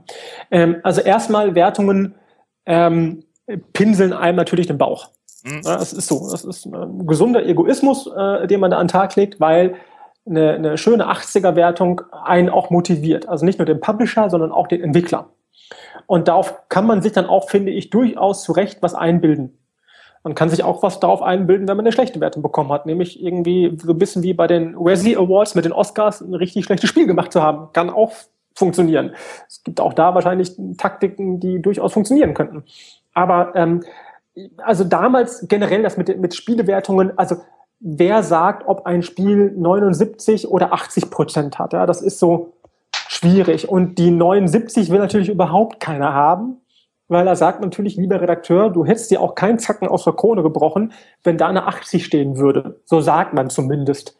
Mhm. Natürlich ist das ein Problem. Wir erinnern uns, die, die etwas älter sind, an die PC-Player, die damals mal von diesen Prozentwertungen weggegangen ist und Sterne eingeführt haben. Eins bis fünf und ich glaube, es gab noch halbe Sterne, aber ich bin mir nicht so sicher. Ja, gab's. Und was ist passiert? Die Auflage ist total in den Keller gerauscht. Ja? Weil die Leute gesagt haben, hey, wir wollen von 0 bis 100 Wertungen haben. Und man hat sich da dummerweise zu dem Zeitpunkt, als das mal eingeführt worden ist in den 80ern, natürlich nicht daran gedacht, dass man sich da den Teufel heranzieht. Nämlich, dass Leute genau darauf achten, ist es jetzt eine 79, 80 oder 81? Und das führt dazu auch heute noch, dass Leute in Foren sagen, also, weißt du, ich kaufe keine Spiele, die unter 80 sind, die sind alle scheiße. Wo ich mir sagen würde, solche Kunden will ich nicht mal haben, die sowas denken, ja. Aber die kann man sich ja leider nicht aussuchen. Also das ist schon ein Problem. Ähm, heute sind, glaube ich, Wertungen nicht mehr so wichtig wie vor fünf, sechs Jahren vielleicht noch.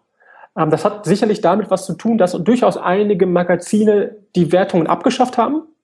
Die sagen, wir schreiben nur noch ein Fazit drunter und entweder nimmst du dir die Zeit, dir das durchzulesen oder eben nicht, das ist dein Problem.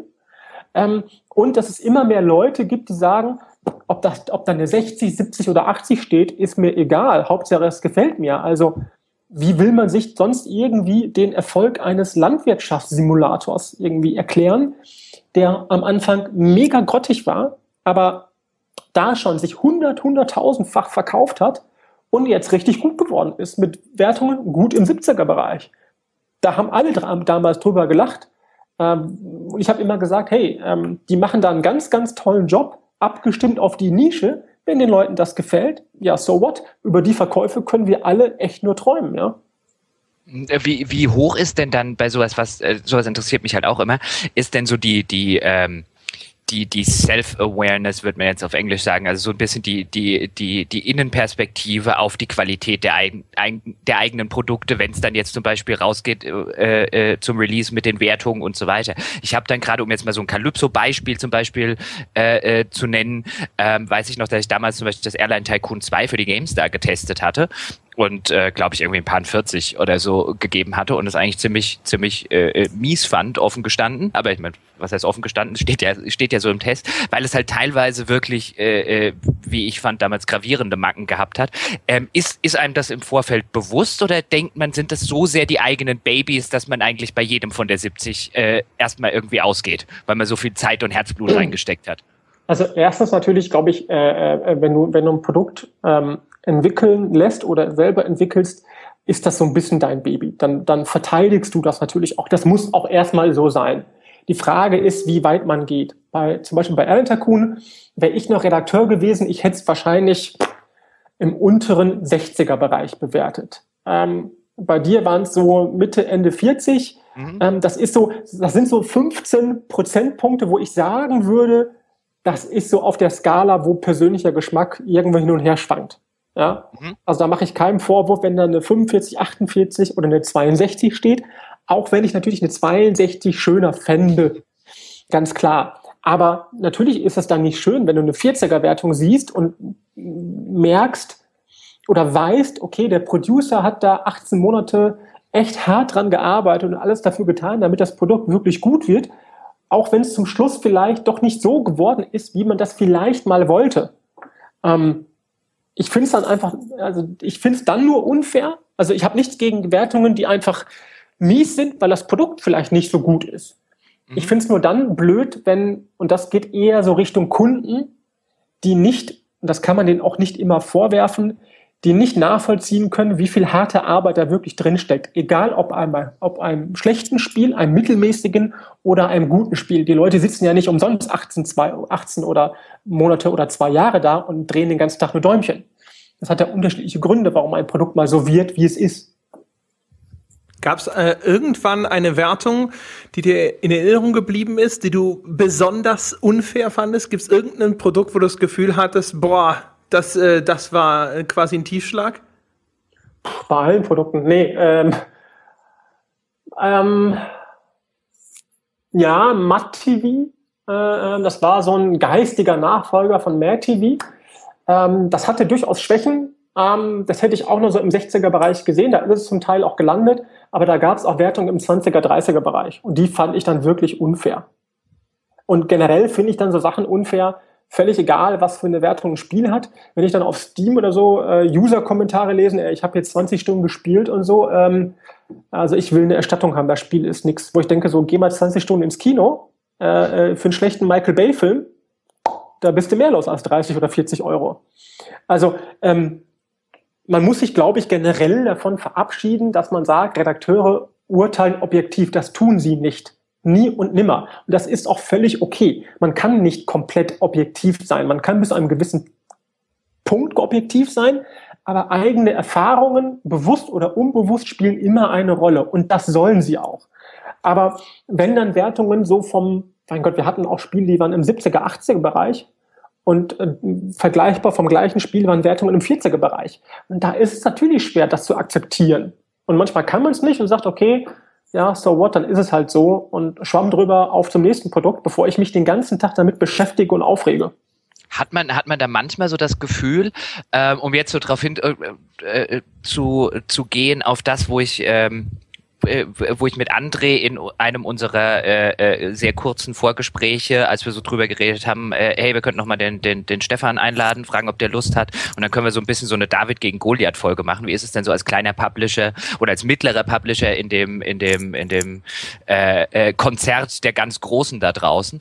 Und äh, das geht jetzt so ein bisschen in diese, in diese Richtung, nämlich denkt man da dann manchmal, was die, was die Rezeption der eigenen Produkte angeht, ob das jetzt von Kunden ist, auf Steam ist, von Nutzerreviews oder eben von der Presse, ein Oh, da haben es aber EA, Ubi und Co. leichter. Denen ihr Spiel ist vielleicht auch nicht besser, aber das, da, da schreibt jeder erstmal eine 70 drunter oder eine 80. Hat man so mhm. manchmal das Gefühl, dass man eben nicht diesen Bonus genießt? Hm, ich weiß nicht. Also vielleicht, ähm, heute, heute glaube ich, gibt es da keinen Bonus mehr. Ich glaube, dass das früher tatsächlich so war. Weil man natürlich, man natürlich ist man immer noch abhängig, egal ob Online- oder Printmagazin, von Werbeschaltungen und da sind die Großen immer gut dabei. Und auch da gibt es natürlich durchaus Einflussnahme. Also wenn mir ein Redakteur sagt, es ist noch nie eine Wertung gekauft worden, muss ich sagen, das ist gelogen, das ist schon mal passiert. Das ist nicht toll, aber das passiert nun mal in, einem, in, einem, in, einem, in einer Größenordnung, die nicht erwähnenswert ist. Ja, also was die Häufigkeit solcher Sachen angeht. Aber ich habe selber mal damals, ich weiß noch, äh, Redakteur, ähm, da war ich noch, no, nee, da war ich schon leitender Redakteur von Games, Schrägstrich Game, noch nicht Chefredakteur. Da habe ich mich von einem Produkt auch ziemlich halten lassen. Ähm, nämlich von äh, Peter Molyneux, äh, hm. Wie hieß das Gott-Spiel von dem? Ganz anders. Black and White. Black and White. Ich habe dem Titel in 91 gegeben. Im Nachhinein hätte ich gesagt, na, 80 wäre auch schon schwierig gewesen. Also ich weiß nicht, im Nachhinein, da hat man sich äh, so selber hypen lassen. Ja? Du wirst dann irgendwo eingeladen, kannst den Titel spielen, kannst mit Peter Molyneux treffen, wenn du noch relativ jung bist, sowieso. Ähm, dann guckst du natürlich auch, was geben andere vielleicht für Wertungen. Ja? Man will ja vielleicht auch jetzt nicht oh, der, der Nestbeschmutzer sein. Ähm, in Anführungsstrichen, wobei das natürlich völliger Blödsinn ist eigentlich, aber es gibt Fälle, wo man sich selber hypen lässt. Und das gibt's innerhalb eines Publishers natürlich auch. Also wo du selber so ein bisschen Scheuklappen hast vorm eigenen Produkt. Und dann merkst du, ach stimmt, im Nachhinein, wenn ich mir das angucke, ist es doch keine 80er, ist es doch irgendwie nur, eine 72 oder so. Und die ist doch völlig okay. Immer noch eine gute Wertung, ja. Aber das braucht dann einfach ein Weilchen, um das irgendwie, dass man das akzeptiert. Hast du denn selber tatsächlich äh, mal in Anführungsstrichen eine Wertung gekauft oder hast du gemerkt, dass äh, sozusagen seitdem du Werbekunde warst, sich auf einmal irgendwas zum Positiven gewandelt hat? Ähm, mein Gott, da würde ich jetzt ein Fass aufmachen, das will ich ja gar nicht machen. Ähm, nee, also es ist tatsächlich so, dass wirklich Anzeigen und, und Redakt Anzeigen, Redaktion und normale Redaktion schon sehr strikt voneinander getrennt werden. Heute noch viel, viel, viel, viel mehr als wahrscheinlich vor 15 Jahren oder so. Ähm, also das ist tatsächlich nicht so, aber es ist schon mal vorgekommen. Ähm, ob ich das schon mal gemacht habe oder nicht, äh, erzähle ich dir mal off the record vielleicht. Aber ähm, auch da gibt es sicherlich die eine oder andere Geschichte, die ich erzählen könnte, die aber nicht für die Öffentlichkeit bestimmt ist. Aber das heißt jetzt, ohne Namen zu nennen, äh, würdest du schon sagen, du hattest die Möglichkeit, Einfluss zu nehmen irgendwo? Natürlich. Okay. Schade, Frage, dass das nicht für die Öffentlichkeit bestimmt ist. Nein, aber die Frage ist ja, in welchem Umfang macht man das? Und ist da vielleicht was passiert, was eindeutig ein Fehler äh, auf der einen Seite war, wo man sagt, okay, da bist du selber dran schuld, hast die Absprache nicht eingehalten, jetzt müssen wir mal gucken, wie wir das Thema klären. Oder ob es wirklich, und auch das ist ja in der Branche schon mal vorgekommen, zu sagen, ich schmeiß euch da mehrere hunderttausend Euro hin, ähm, da muss eine Acht davor stehen. Und das geht nicht damit das ganz klar ist. Also ich kann nicht ankommen und sagen, ähm, Leute, ich äh, schmeiß euch richtig viel Geld hin, da muss eine Acht da vorne stehen. Ich finde, was durchaus okay ist, in Anführungsstrichen okay ist, wenn man sagt, ich gebe das Geld bei euch aus, da möchte ich aber zumindest einen gewissen Umfang an äh, Berichterstattung haben. Wie die Wertung ausfällt und wie das Ganze ausschaut, ist mir egal. Aber es wäre zumindest schön, wenn ihr mindestens eine halbe Seite oder eine ganze Seite darüber bringt. Ich finde, das ist dann okay. Ja? Äh, solange man keinen Einfluss darauf nimmt, was da drin steht und erst recht keinen Einfluss darauf nimmt, was da für eine Wertung drunter steht. Das ist völlig was anderes. Ähm, es gab früher auch mal einen Publisher, da gibt es die schöne Geschichte, dass der Chef den Redakteur persönlich angerufen hat und hat gesagt, also wenn da nicht eine Acht davor steht, dann solltest du dir mal überlegen, ob du äh, in der Dunkelheit noch alleine über die Straße laufen kannst. Ja, wo ich sage, okay, ja. Aber da, da, da, da nennst du aber so, so, so ein schönes, schönes Dilemma, ähm, weil, weil das ja tatsächlich eins ist, wo immer bei diesen gekauften Wertungen und dieser gekauften Berichterstattung, das ja, das ja draußen immer mal wieder so ein bisschen als, als Thema hochschwelt. Ähm, Gerade dieses, die Berichterstattung, also äh, weil, weil das ist ja wirklich so ein, so, ein, so ein schönes Dilemma, wo es eigentlich ja kein richtig und kein falsch gibt, sondern es einfach auf die Perspektive ankommt. Aus, aus der Redakteurs- oder der Chefredakteurssicht würde ich natürlich immer sagen, was in meinem Heft steht, bestimme ich. Und wenn ich das Produkt, und nur weil, weil äh, Hersteller XY ähm, viel Werbung äh, schaltet, heißt es noch lange nicht, dass ich sein Produkt für besprechenswert halte. Der Hersteller Nein, sagt natürlich, bitte? Eigentlich nicht, hast du recht. Genau. Der Hersteller sagt natürlich, pass mal auf, ich lasse bei euch 200.000 Euro und ihr berichtet nicht einmal über mein Spiel, da wäre ich ja mit dem Klammersack gepudert, wenn ihr nochmal Geld von mir kriegt. Da beißt sich natürlich der Hund so ein bisschen genau. in den Schwanz und dreht sich im eigenen Kreis. Ähm, ich finde, dass es durchaus auch mal ein Punkt ist, wo der Publisher selber schauen muss, okay, ich pumpe da jetzt mal mehrere zehn oder hunderttausend Euro in, in, in ein Magazin als Anzeige und das Produkt ist der letzte Rotz, aber ich verkaufe den das als die eierlegende goldene Wollmilchsau, wo ich sage, okay, Leute, jetzt mal ehrlich, also äh, Klappern gehört zum Handwerk, aber man kann Scheiße nicht in verschiedenen Geschmacksrichtungen anbieten, das geht nicht. Also da sollte man auch, auch versuchen, ehrlich zum eigenen Produkt zu sein. Jetzt, wo wir bei dem Thema sind, da müssen wir dabei bleiben. Wir haben ja so selten jemand von der, der anderen Seite, der quasi recht, relativ offen darüber spricht. Da äh, würde ich mal die, äh, noch eine Frage, die mich interessieren würde, ist, es gibt ja Hersteller, die nach einer schlechten Wertung sagen, okay, jetzt storniere ich meine Werbekampagne, was zumindest bei mir als Redakteur immer als Versuch der Einflussnahme äh, angekommen ist, so nach dem Motto, so das, äh, das ist eine Bestrafung. Ist das äh, was, also aus deiner Sicht, ist das tatsächlich was, womit man versucht zu steuern? Oder ist die alte Ausrede tatsächlich glaubwürdig, wenn die Leute sagen, ja, wenn da so eine schlechte Wertung auf der Seite steht, dann bringt meine Werbekampagne ja nichts mehr? Also das, das, ja, beide Geschichten stimmen. Ja, also natürlich ist es nicht schön, äh, schlechten Geld Gutes hinterherzuschmeißen. Also wenn ich weiß, okay, ich habe eine schlechte Wertung bekommen, hinzu kommt noch, das Produkt ist wirklich schlecht. Also der Redakteur hat nicht nur einen schlechten Tag gehabt, das Produkt ist auch nicht so tolle und um Gottes Willen, es verkauft sich auch noch schlecht. Dass dann Publisher sagen, okay, da ist irgendwie alles falsch gelaufen und äh, da halten wir mal die Anzeigen an und zwar auf breiter Linie, völlig d'accord. Da würde ich auch sagen, Leute, okay, wir haben es versucht. Das Produkt ist leider nicht so geworden, wie wir wollten. Die Wertungen sind so, die das Produkt auch verdient hat. Und die Abverkäufe sind so, wie das Produkt das Ganze verdient hat, nämlich fast nicht vorhanden. Lass uns anhalten, das lohnt nicht. Auf der anderen Seite gibt es natürlich auch, natürlich ist das auch schon mal äh, in der ganzen Branche vorgekommen, dass man sagt, ja, äh, Magazin XY, also alle anderen haben da irgendwie 20 Prozent mehr gegeben. Äh, da halte ich jetzt mal meine, äh, meine, meine Zahlung äh, zurück oder storniere die nächsten Monate weil ich natürlich in der Hoffnung davon ausgehe, dass vielleicht der Geschäftsführer mal zur Redaktion rüberläuft. Ja, alles andere wäre gelogen, wenn das nicht ein Druckmittel wäre. Ist das verwerflich? Absolut. Sollte man das tun? Nein. Aber natürlich ist das vorgekommen. Aus welchem Grund hat man denn tatsächlich Werbung geschaltet? Also hast du dir äh, jetzt vielleicht auch gegen Ende und so äh, tatsächlich davon versprochen, wenn man Werbung schaltet, jetzt insbesondere vielleicht auch Printwerbung, dass das deine Abverkäufe steigert oder inwie, äh, äh, verspricht man sich eher davon, dass man das Verhältnis zu dem betreffenden Medium dadurch positiv hält? Ähm, ich glaube, das ist eine Mischung. Das, das ist nicht mal auf, auf meine vorherige Karriere gemünzt, sondern generell in der Branche also eine gesunde Mischung. A, möchte ich klappern, dass Leute wirklich sehen, da kommt ein gutes Produkt, wenn wir mal davon ausgehen, das ist ein gutes Produkt.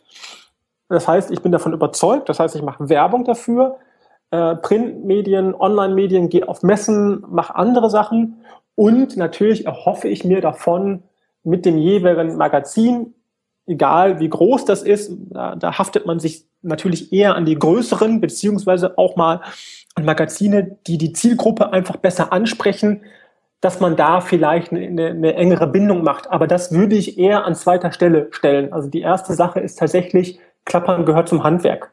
Ähm, und da ist natürlich die Frage, äh, kann und will man mit den Großen mitspielen? Das, ähm, ich bin da nie ein Fan von. Also wenn man weiß, man hat eine Firma, die macht einen zweistelligen Millionenbetrag an Umsatz, dann kann man nicht mal ansatzweise das aufrufen und ausgeben für eine Print-, Online- oder sonstige Social-Media-Kampagne, die die Großen raushauen. Da sollte man sich lieber überlegen, was kann ich mit dem Geld stattdessen machen? Kann ich kleine, witzige Sachen machen? Äh, ähm, irgendwelche kleinen Marketing-Videos oder, oder, oder Podcast-Sachen oder äh, schieß mich tot. Ja? Ähm, und, und da lieber versuchen, ähm, auf, auf kreative, kreativen Wege irgendwas zu erreichen, weil ich weiß, mit den Großen kann ich da nicht immer mithalten. Also wenn du, je nachdem, was du, was du in Zukunft vorhast, also wenn du, wenn du in die Podcast-Schiene investieren willst, dann äh, kenne ich zwei junge, gut aussehende äh, äh Podcaster. Ja, haben bei die da, die da Zeit äh, Podcast gemacht. Ich glaube, äh, zwei Jahre irgendwann aufgehört, weil die Zeit einfach nicht mehr wirklich da war. Aber da bestand, glaube ich, der Podcast zum großen Teil auch daraus, erstmal eine Dreiviertelstunde über jeden zu lästern und dann über das eigene Produkt zu sprechen. Also was, was mir wichtig war, nicht das Lästern, sondern zu sagen, ähm, das soll kein Podcast sein, der als Verkaufsmasche dient, sondern einfach vier, fünf Leute setzen sich in einen Raum. Mhm. Die arbeiten zwar alle beim Publisher, aber wir reden auch über Konkurrenzprodukte. Und, und das fand ich einfach witzig und, und, und wichtig, dass man nicht daraus eine Verkaufsshow macht. Dann ist es langweilig. Gibt es den äh, noch? Ist der noch auffindbar? keine Ahnung, ob der noch auf iTunes ist. Keine Ahnung. Wie hieß er denn? Äh, der hieß Calypso Cast äh, äh, war natürlich äh, der, der Sache geschuldet, dass man total witzig sein wollte. Damit meine ich mich und eine Mischung aus Calypso und Podcast hinkriegen wollte und deswegen Calypso Cast.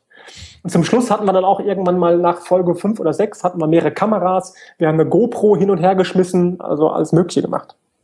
Äh, ich, ich würde aber noch gerne auf eine Sache nämlich zurückkommen, nämlich dieses, was du, was du immer mal wieder gesagt hast, als du es gerade so mit Werbung äh, geschildert hast, dieses, wenn das Produkt auch gut ist. Und ich glaube, was ich, was ich immer ganz spannend fand, gerade bei, bei einem Publisher wie, wie Calypso das gewesen ist, auch immer, wenn man sich dann zum Beispiel ausgetauscht hat mit anderen Leuten oder wenn ich mich jetzt mal wieder mit, mit, mit Bernd auf ein, auf ein Bier getroffen hatte und man hat halt so ein bisschen, bisschen geplaudert und jeder so ein bisschen von, von seinem Job erzählt, ähm, dann, dann existiert, glaube ich, da draußen so diese, äh, bei, bei, vielen, bei vielen Kunden oder bei vielen Beobachtern, bei vielen Spielern so diese diese Ansicht, ähm, dass wenn ein Produkt schlecht ist und vielleicht irgendwo 50er, 60er und so weiter, du hast ja vorher gesagt, unter 80 kaufe ich erst gar nichts mehr, wenn es irgendwie sowas kriegt, dass es dann automatisch auch ein Ladenhüter ist bis auf halt ganz, ganz wenige Ausnahmen. Und dann hat man immer mal so mitbekommen, gerade bei so einem Publisher wie Calypso, wo halt jetzt eben nicht wie bei EA und so weiter jedes Spiel ein AAA-Spiel ist, warum machen die denn das eigentlich? Und da gab es dann zum Beispiel solche Beispiele wie in der jüngeren Geschichte jetzt wie zum Beispiel so ein Dark oder so ein, so ein Omerta, ähm, immer mal wieder, wo, wo ich so das Gefühl hatte, dass eben Leute da sitzen, so, warum machen die denn eigentlich so ein, so ein, in Anführungszeichen jetzt erstmal Scheißspiel, um zu paraphrasieren. Und dann äh, äh, kennen wir uns jetzt schon ein Weilchen und ich kenne dich auch immer gerne über, äh, über Geschichten, die von dir erzählt werden. Ich hatte dann immer so den Eindruck, es gibt schon einen guten Grund, warum die zum Beispiel sowas wie Dark gemacht haben. Und es gibt wahrscheinlich auch einen guten Grund, warum die sowas wie Omerta und, und so weiter, diese Spiele, von denen man eben äh, auf den ersten Blick annehmen könnte, warum zur Hölle tun die sowas? Die müssen doch wissen, dass das keiner haben will. Ähm, ist das tatsächlich so oder geht man dann eben mit zum Beispiel mit sehr wenig Geld hin und äh, äh macht dann macht da tatsächlich noch ein Geschäft draus? Also grundsätzlich ist es, glaube ich, bei jedem Publisher in einer gewissen Größe immer eine Geldfrage. Also selbst bei EA, Ubisoft, Activision ist es ist immer eine Geldfrage. Da ist die Geldfrage nur etwas höher und bei mittleren ist die Frage etwas leiser gestellt. Ähm, in dem Fall war es so zum Beispiel, dass man sagt, okay, man hat so seine Nische, in dem Fall Strategiespiele, Wirtschaftssimulation bei Calypso. Lass uns doch mal schauen, äh, was drumherum noch so geht. Ja? Äh, dann waren wir ein, fast ausschließlich ein reiner PC-Publisher, haben aber gemerkt, Konsole ist schon wichtig. Ähm, auf der einen Seite haben wir Produkte wie Port Royal 3, Tropico ähm, auf die Konsole gebracht, was super funktioniert hat. Ähm, meins ist es nicht, also ich bin jemand, der durchaus gerne eine Maus hat. Äh, ich bin zwar Konsolenspieler, aber die Leute, die nur Konsole spielen und dann noch Strategiespiele mögen, äh, die haben gesagt, hey, mit der Steuerung perfekt. Ähm, hinzu kommt noch, dass es nicht, also ich kenne fast kaum einen Publisher, der sich zum Großteil auf Strategie, Schrägstrich, Management, Wirtschaftssimulationsspiele konzentriert und die auch noch gut umgesetzt auf einer Konsole veröffentlicht. Da ist Calypso sicherlich einer der ganz, ganz wenigen und wahrscheinlich auch der größte, was das angeht. Und dann hat man halt geschaut, okay, was können wir sonst noch so machen außerhalb dieser Nische? Also gucken wir mal, ob wir uns erweitern können, äh, können auch was die Plattform angeht. Also Xbox, PlayStation und so weiter. Und dann hat man halt solche Versuche gemacht, in Anführungsstrichen. Hinzu kommt, dass ähm, Dark zum Beispiel für die Größe des Studios ein ordentliches Produkt geworden ist und auch das Geld, was wir investiert haben, für uns nicht wenig war, aber wir einfach lernen mussten, dass das etwas ist, was ich gerade gesagt habe, da kann man mit den Großen nicht mitspielen. Vielleicht hat man sich das zu einfach vorgestellt. So dass man danach gesagt hat, du kannst ja jetzt nicht dem Kunden sagen, hey, da haben 15 Leute dran gearbeitet. Das ist trotzdem ein Produkt, das irgendwo in einigen Magazinen 60er, teilweise Anfang 70er Wertung bekommen hat, aber auch mit 40, 50 Prozent zerrissen worden ist. Das interessiert den nicht, weil das das gleiche Geld im Laden kostet wie ein vergleichbares Produkt, was 50 Millionen Euro gekostet hat. Also damit braucht man einem, einem Kunden nicht kommen, auch wenn es schön wäre, wenn er das begreift, aber der Preis ist gleich, das kann ich nachvollziehen. Ähm, dann hatten wir zum Beispiel Sachen wie Omerta, die ähm, auf der Konsole und im Handel nicht, das Produkt hat nicht wirklich so toll funktioniert, hat sich aber online auf Steam total gut verkauft. Warum? Keine Ahnung. Ich weiß nicht. Also warum das online digital zum gleichen Preis gut läuft, aber im Handel nicht. Das ist eine ganz komische Sache. Entweder läuft es im, im Handel nicht und online nicht. Ja, äh, das ist eigentlich so die, die normale Sache, aber dass es dann auf einer Plattform einer Vertriebsplattform, einer Vertriebsplattform so gut läuft, aber im physischen Handel nicht, wo man noch ein Handbuch hat und, und eine schöne CD und eine schöne Verpackung mit Schuber, da waren wir selber überrascht. Ist das eigentlich dann frustrierend? Also jetzt ist The Dark, finde ich halt äh, so einen schönen Titel, jetzt hast du es ja selber gesagt, da muss man dann irgendwann realisieren, dass man mit den Großen nicht, nicht so ganz mithalten kann. Das ist jetzt ja auch die, die Sorte Spiel, hinter der halt, äh, also wo man, wo man jetzt so als, als, als Spieler oder auch als Redakteur, wo man halt da sitzt und sich denkt, boah, wenn die die ganzen Ideen gut umsetzen würden, dann kommt dann, dann will ich das unbedingt spielen. Ich habe halt nur Angst, dass das Budget hinten und vorne nicht reicht, um das alles irgendwie gut zu machen. Und frustriert einen das irgendwann, dass man, dass man solche Sort, solche Art Spiele eben, dass man da nicht mit den großen Publishern äh, äh, äh, mithalten kann?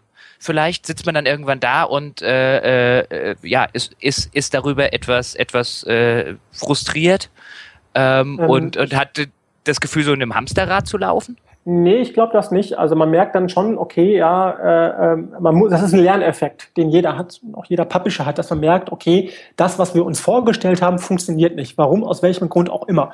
Ähm, bei Dark war es so, dass wir ein paar, wie ich finde, sehr vernünftige Designentscheidungen getroffen haben. Also wir wussten, okay, ein Schleichspiel, um Gottes Willen darf man keine Waffe aufnehmen, weil wenn ich da noch einen Ego-Shooter mit einbaue, dann, ist, dann kriegen wir das gar nicht hin. Also in diesem, da gab es ein paar sehr vernünftige Designentscheidungen.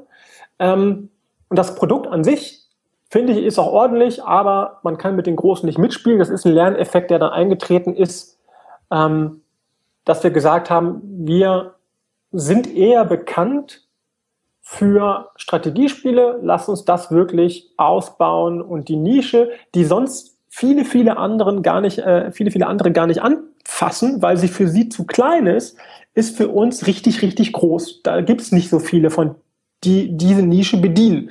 Also lass uns doch versuchen, da so die Nummer eins zu werden. Und das haben wir dann einfach weiter vorangetrieben.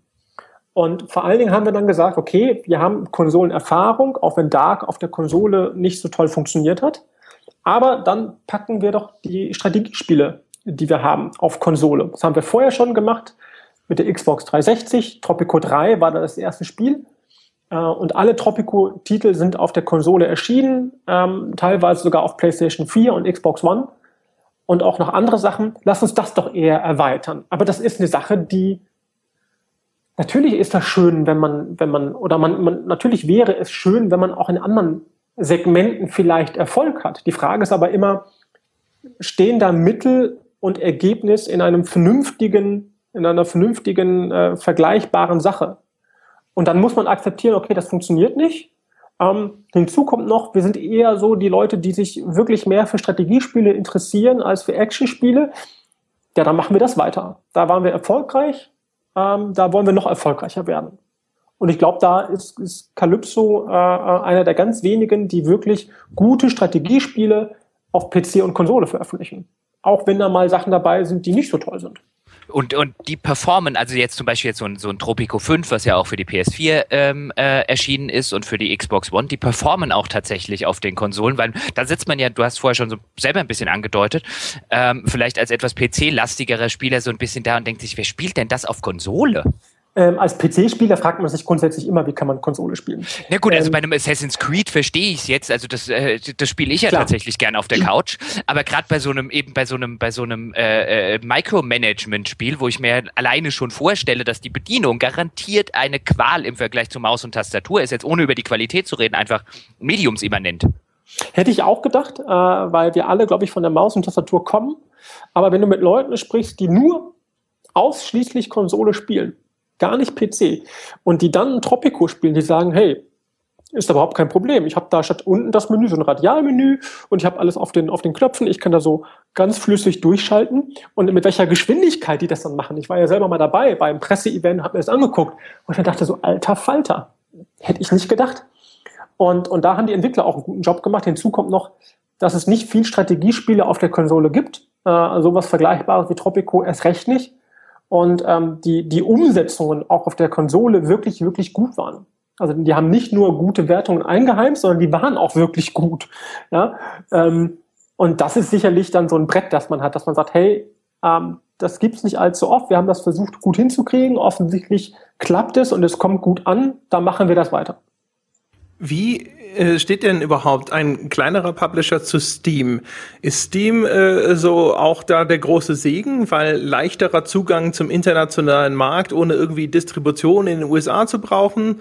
Oder ist das so ein Ding, wo man sich denkt, so, äh, das, du hast ja vorher schon gesagt, manche Entwickler sagen schon, äh, da braucht es keinen Publisher mehr. Vielleicht sagen auch viele Kunden das. Ich keine Ahnung. Wie, wie steht man da zu Steam?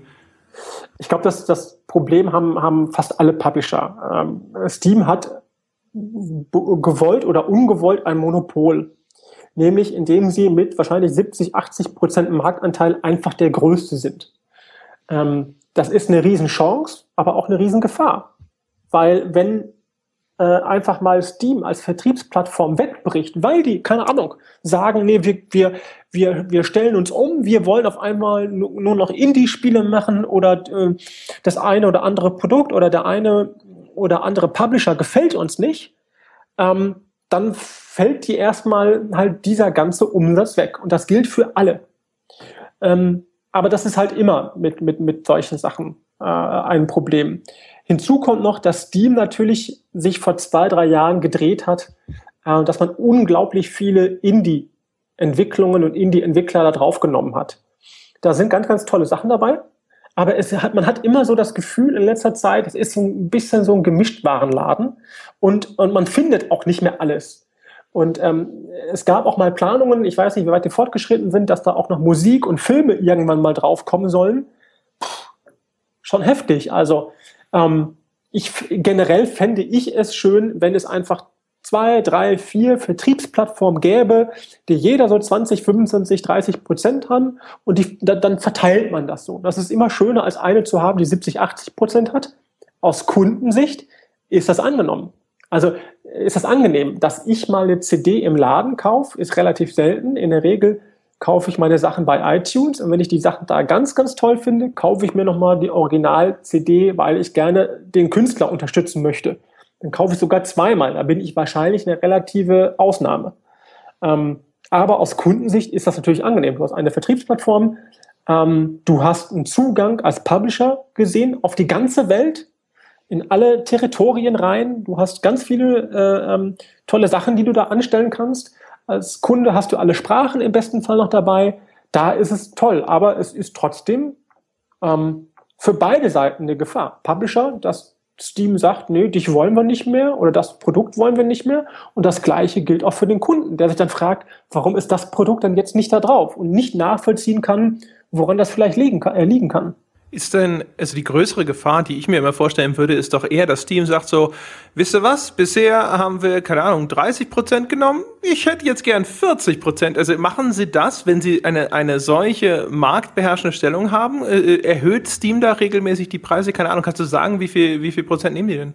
Also ich kann es nicht sagen, weil es da Verträge gibt äh, und da äh, es eine Verschwiegenheitsklausel gibt. Ich kann aber sagen, dass es äh, bei allen der gleiche Prozentsatz ist und der ist auch nicht gestiegen in den letzten zehn Jahren. Also das ist immer eine, eine, ein gleicher Teil, den man sich da abgreift. Das gilt für alle Online-Magazine, äh, für alle Online-Vertriebswege. Die haben in der Regel immer den gleichen Share, weil keiner höher sein will oder niedriger sein will, weil man sich eigentlich nicht mit dem anderen anlegen will. Das ist bei allen fast immer gleich. Und mir ist bisher noch bei keinem vorgekommen, dass er die Preise angezogen hat. Oder den Teil des, des Shares angezogen hat. Das kann natürlich, also ich, fühl, ich fühle mich bei Steam auch gerade, weil du es gesagt hast, der immer so ein bisschen an Amazon erinnert, die ja auf dem, auf dem Buchmarkt äh, so ein bisschen agiert haben wie jahrelang Steam, die immer, immer mehr aufgenommen haben, immer mehr aufgenommen haben, dann, dann der, der absolute Go-To ähm, äh, Lieferant waren, was jetzt, was jetzt Bücher angeht, äh, online und die dann ab irgendeinem Punkt halt zum Beispiel hingegangen sind und den, und den äh, äh, Verlagen neue, ähm, neue Konditionen aufgedrückt haben. Als sie halt an dem Punkt waren, wo man halt gesagt hat, hey, wenn ich bei Amazon nicht gelistet bin, dann verkauft sich mein Buch nicht mehr. Das, ähm, ja, natürlich. Das ist, ist, ist nicht schön. Also ich bin froh, dass wir in, ich meine das wirklich ernst, ich bin froh, dass wir in einem Land leben, wo es eine Buchpreisbindung gibt. Das finde ich wirklich toll. Und ich hoffe, dass das auch nie kippt ähm, weil ich mir äh, keine, keinen Preiskampf bei solchen Sachen bei Amazon vorstellen möchte. Bei Steam, mit, mit, ja. ja? Nee, red weiter. Also Steam hat natürlich den riesen Vorteil des guten Images, weil sie selber Entwickler sind. Mhm. Und deswegen ist Steam so der Halsbringer äh, für alle. Das ist nicht immer der Fall. Das ist bei Amazon aber natürlich nicht so. Amazon hat nicht immer so das beste Image, weil sie natürlich gerade in den Buchsachen international die Preise sehr gedrückt haben. Und was machen sie jetzt? In einigen Ländern eröffnen sie äh, Bücherläden. Das ist natürlich schon fast äh, grotesk, äh, weil sie wissen, dass Leute es immer, dass es immer noch Leute gibt, die möchten etwas haptisch in der Hand haben. Denen ist es wichtig, wie das Papier riecht, sich anfühlt. Sie möchten das in, in, da drin blättern und was, was Wertiges in der Hand haben. Und jetzt eröffnen sie, glaube ich, gibt es Überlegungen, irgendwie mehrere hundert äh, Bücherläden weltweit zu eröffnen oder so. Völlig, völlig grotesk eigentlich. Ich, äh, weil du's, ich wollte nur vorher kurz einhaken, weil du es weil du's von der Buchpreisbindung hattest. Ich war ja nie ein großer Fan der Buchpreisbindung, weil ich äh, die Alternative, wenn man dann früher in den USA war oder in Großbritannien, ich habe eine wahnsinnig viel größere Auswahl zum halben Preis. Ähm, das, also ich fand die andere Seite war der Nicht-Buchpreisbindung für mich als Kunden immer viel schöner. Größere ja, Auswahl, mehr Preis. Wobei die ähm, Auswahl darauf ja nicht zurückzuführen ist, weil jeder Verlag kann ja sagen, mein Buch, das ich neu rausbringe, kostet 10 äh, Euro und nicht 20 das kann der Verlag natürlich tun, aber du hattest halt, äh, das war mein Eindruck, halt dadurch ähm, äh, vielfach in Deutschland schon Sachen rausgebracht oder nicht rausgebracht, die halt hießen, okay, für 10 Euro, äh, die wir da verlangen müssen, ähm, äh, äh, einfach um uns selber die Buchpreisbindung auch nicht kaputt zu machen. Wir können ja bei dem einen Taschenbuch plötzlich nur 3,99 draufschreiben ähm, und bei dem gleichen Taschenbuch äh, äh, vom Umfang her und von der von der Wertigkeit, von der Haptik her schreiben wir plötzlich 12,99 drauf. Ich hatte halt den Eindruck, dass dort halt viel mehr Sachen so in der Budgetrichtung veröffentlicht werden konnten, was in Deutschland der was der deutsche Ver Verlag dann einfach nicht machen würde. Also wenn er äh, eben wegen wegen der Buchpreisbindungsgeschichte. Aber just jetzt äh, äh, getötet hat sie dann natürlich extrem Amazon dadurch, dass es keine Buchpreisbindung gab. Ja, auf jeden Fall. Das, also, das war dann halt der Nachteil an der an der Geschichte, weil der stationäre Buchmarkt bis jetzt auf ein paar Liebhaberläden in den USA ist de facto tot. Leider. Äh, also ähm, äh, jeder Verlag kann ja entscheiden, okay, bringe ich das Buch jetzt für 12,99, 19,99 oder 29,99 raus, darf sich mhm. aber nicht beschweren, wenn es das keiner kauft zu dem Preis. Nur sagt er die Buchpreisbindung, okay, das Buch, was eigentlich 19,99 Euro kostet, darf in anderen Buchladen nicht für 9,99 Euro verkauft werden. Und das finde ich ja völlig okay. Ähm, ich würde mir so eine, so, eine, so eine Buchpreisbindung auch gerne bei anderen Sachen durchaus mal vorstellen. Ähm, und und äh, ich bin da vielleicht eher, eher oldschool, aber das ist natürlich die Sache, die, die Amazon in Deutschland ähm, so ein bisschen auf die Füße gefallen ist. Was sie dann wieder als Pluspunkt gehabt haben, ist ja, derjenige, der ein Buch kauft, der muss ja nicht mehr in den Buchladen gehen. Der kriegt das ja zum gleichen Preis, äh, versandkostenfrei und darf es sogar noch zurückgeben. Und, und da haben natürlich sicherlich auch einige Buchhändler in Deutschland ordentlich dran zu knapsen. Ich glaube, das ist aber, das ist also so eine Retro-Welle wie in der Spielebranche, gibt es wahrscheinlich in jedem Bereich, ja. Dass, dass auch jetzt so, so Buchläden, egal ob sie sich auf Sachen spezialisieren äh, oder nicht, wieder so ein Revival haben. Und ansonsten hätte Amazon nicht gesagt, wir öffnen jetzt auch Buchläden. Das machen die nur, wenn die wissen, und das gilt für jeden Unternehmer, das macht man in der Regel nur, wenn man weiß, ich kann damit Geld verdienen. Ansonsten gibt es keinen Grund dazu. Hast du eigentlich mal eine der anderen digitalen Plattformen ausprobiert? Also habt ihr mal auf Origin oder auf GOG oder so veröffentlicht? Äh, Calypso, es gibt ja die Calypso Media Digital oder Calypso Media Digital, wie das so schön auf Englisch heißt. Und ähm, die macht nichts anderes, als die Produkte, die eigenen, aber auch von Drittanbietern digital zu vertreiben. Und da ist Steam nur ein Account von 20, 25 vielleicht. Also da gibt's, äh, früher gab's GameStop noch in Deutschland, dann gab's äh, GOG, ähm, die machen ja auch äh, Good Old Games, die machen ja auch Neuveröffentlichungen, sind dann nicht nur die alten Sachen, sondern die machen auch Neuveröffentlichungen zum Vollpreis. Äh, Gamersgate gibt's noch, was weiß ich noch alles. Ja, Origin ist ja auch offen für andere, nicht nur für EA-Spiele. Also auch, in, auch auf Origin findest du ein Tropico von Calypso. Und das ist aber dann im Vergleich zu Steam, ist das dann Kleinkram? Kleinkram würde ich nicht sagen, aber Steam ist einfach nun mal der größte. Mit wahrscheinlich, ich weiß nicht, was sie offiziell sagen, aber jeder sagt in der Branche so, ja, sagen wir mal so bummelig 70 Prozent ist einfach des weltweiten Digitalabsatzmarktes ist Steam. Merkt man, dass da unterschiedliche Leute einkaufen? Also gibt es bestimmte Sachen, Genres oder was auch immer, die sich jetzt zum Beispiel hier auf Origin oder auf Good Old Games oder so besser verkaufen als auf Steam? Da bin ich, äh, würde ich gar nicht so sagen. Steam, wie gesagt, hat diesen Vorteil, A, sie sind der Größte, sie sind selber von Valve her gesehen Entwickler, da ist so eine gewachsene Vertrauensbasis, auch eine, eine Community-Basis, weil sie unheimlich enge Community-Sachen haben, also nicht nur die ganzen Foren, du hast Steam Achievements und so weiter, äh, dass man da eine, eine Verbindung mit dem, mit dem Nutzer herkriegt. Das kriegen sie richtig gut hin. Ähm, hinzu kommt noch, was aber leider negativ ist, dass Steam sich natürlich die eigenen Kunden versaut. Und damit meine ich, dass es viele, viele Kunden gibt, die sagen, also ne, also für 39,99 Euro kaufe ich es nicht, da warte ich auf den ersten Steam Sale. Das ist das gleiche Phänomen, das bei Apple natürlich der Fall ist, dass man eine App oder ein Spiel kauft, äh, da ist so 99 Cent so die Grenze. Ja? Wenn es drüber hinaus ist, überlegt man sich irgendwie dreimal, was völliger Blödsinn ist. Das heißt, da hat man sich die eigene Kundschaft so ein bisschen versaut, wobei man natürlich auch sagen muss, ohne Apple wäre wahrscheinlich der ganze Mobile-Markt nicht so groß. Also da kann man drüber jammern, da kann man aber auch drauf abfeiern. Das Problem bei Steam ist aber das Ähnliche. Wir haben so unheimlich viele Sales, also äh, der Christmas Sale, der Summer Sale, ähm, dann hatten sie früher noch den Frühjahrsputz äh, äh, äh, Sale, dann gab es noch den, äh, die Herbstzeitlosen, wo alles rausgehauen wurde. Da haben sie auch zurückgefahren. Also es gibt immer noch Sales, nicht mehr so mega, also es gibt immer noch viele Sales, aber man hat einige Sachen etwas zurückgefahren, weil man gemerkt hat, wenn die Leute alle nur noch warten, dass es das Produkt für 75 Prozent off gibt, ist ja auch irgendwie blöd. Aber muss man denn sein Produkt, also ist das Teil der Verträge, dass man dann in diesen Steam Sales mit? Nein, nein, nein, nein, nein. Das ist rein freiwillig. Also da kann ich auch so sagen, das ist eine rein freiwillige Sache. Aber da geht es natürlich über die Masse. Also es gibt auch viele Leute, die ein Produkt dann kaufen, wenn es irgendwie für 75 Prozent rabattiert ist, die kaufen es, die spielen es erst in ein paar Monaten.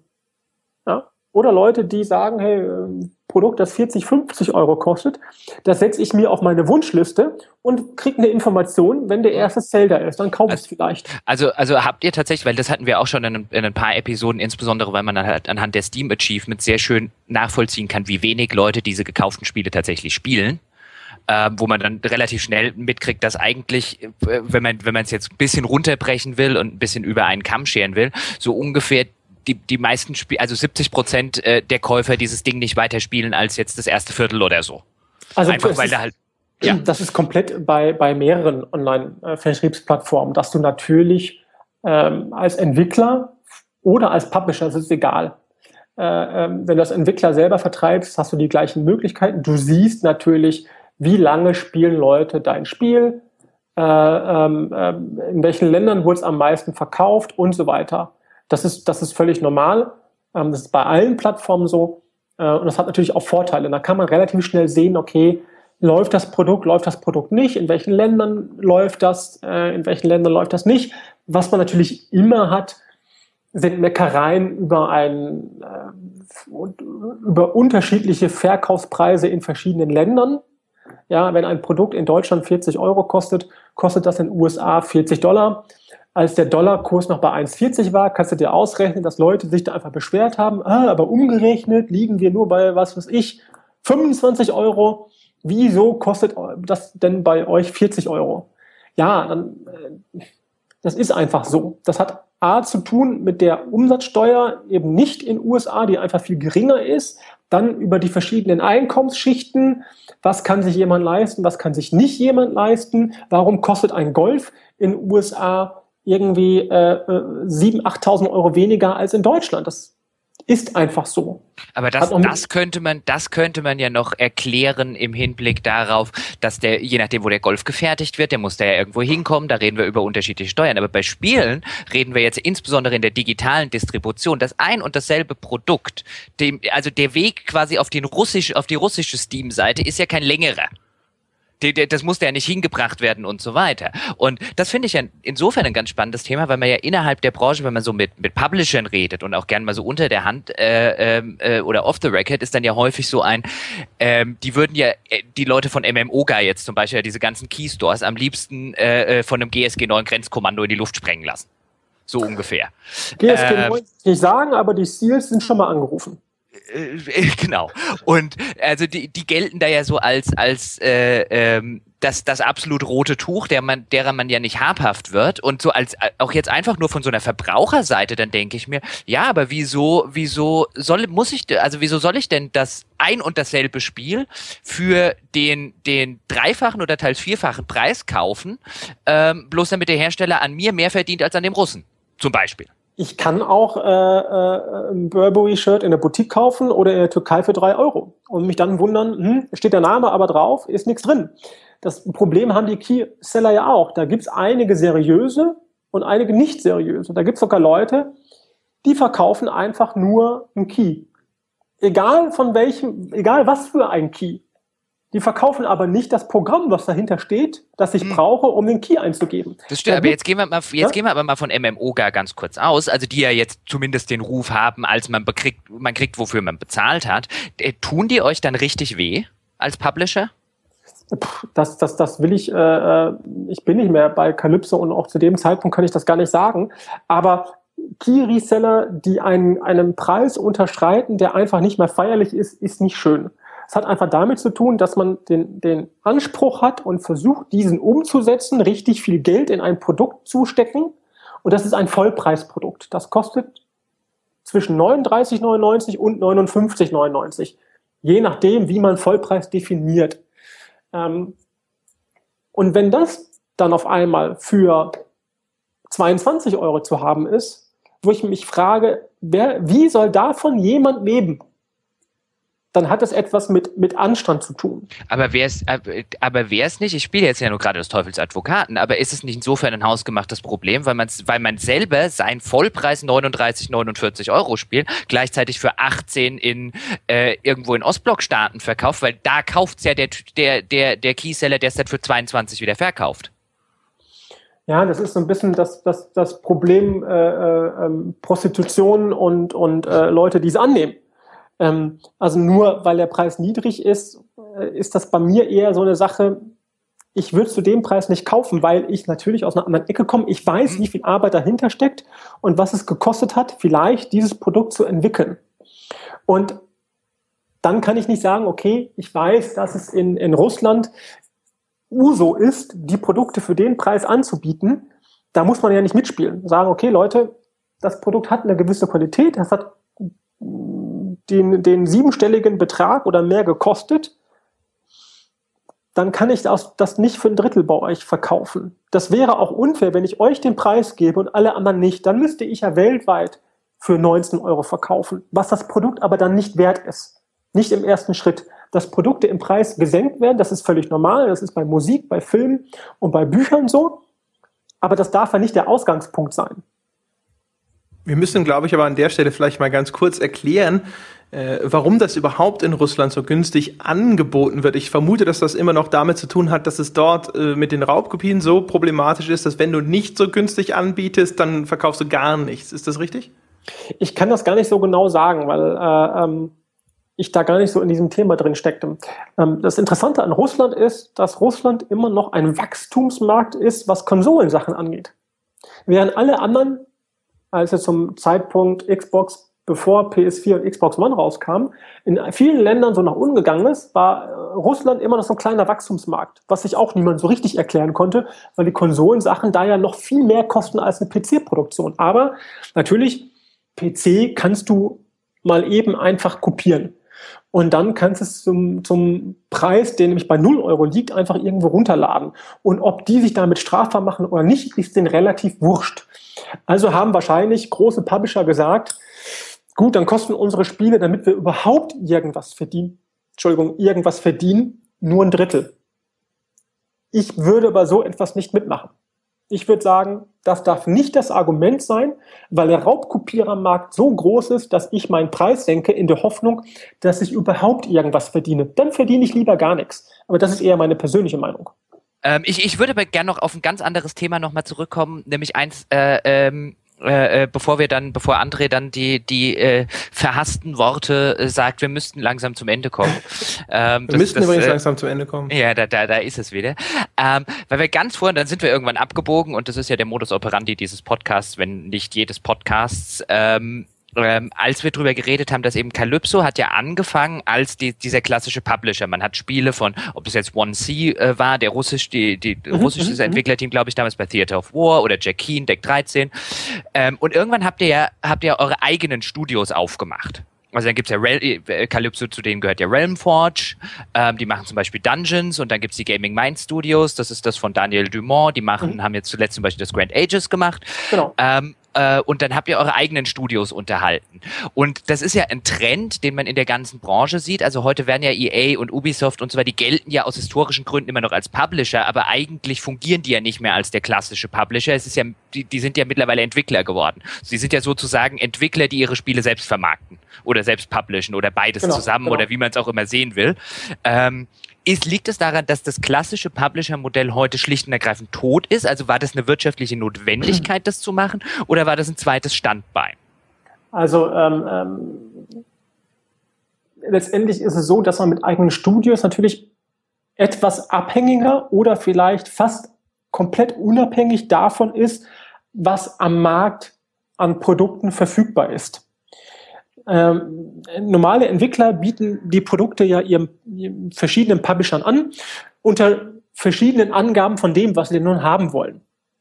Und ähm, da ist die Frage, was kann man sich leisten, was kann man sich nicht leisten? Findet man das Produkt gut und passt das überhaupt in die Produktstrategie?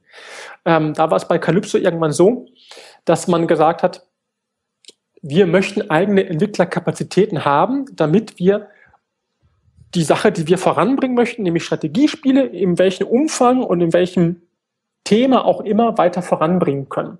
Dass wir sagen, okay, ähm, wir möchten ein Patrizier machen, wir möchten ein Port Royal machen, auch begünstigt dadurch, dass zu dem Zeitpunkt die Firmen, die das ursprünglich gemacht haben, pleite gegangen sind. Ascaron ist einfach zum zweiten Mal pleite gegangen. Fast genau auf den Tag, nachdem sie vor zehn Jahren schon mal pleite gegangen sind. Hm. Und ähm, da ist es halt so, dass man mit dem Team, mit dem Insolvenzverwalter, wie auch immer spricht, über die Rechte, über das Studio. Und so ist Calypso in einigen Fällen zu eigenen Studios gekommen. Und das war zu dem Zeitpunkt schön und ist es immer noch für Calypso, weil man unabhängig davon ist, was am Markt an Produkten verfügbar ist und man einfach die Sachen machen kann, die man machen möchte. Und das ist bei EA auch nicht anders als bei, an, bei anderen. Weil du es weil jetzt gerade ansprichst mit, mit äh, äh, zum Beispiel mit, mit Patricia, äh, wo man dann von Ascaron, den, den Holger Flöttmann hatten wir vor, vor nicht allzu langer Zeit in unserer Auf ein Altbier-Auskopplung.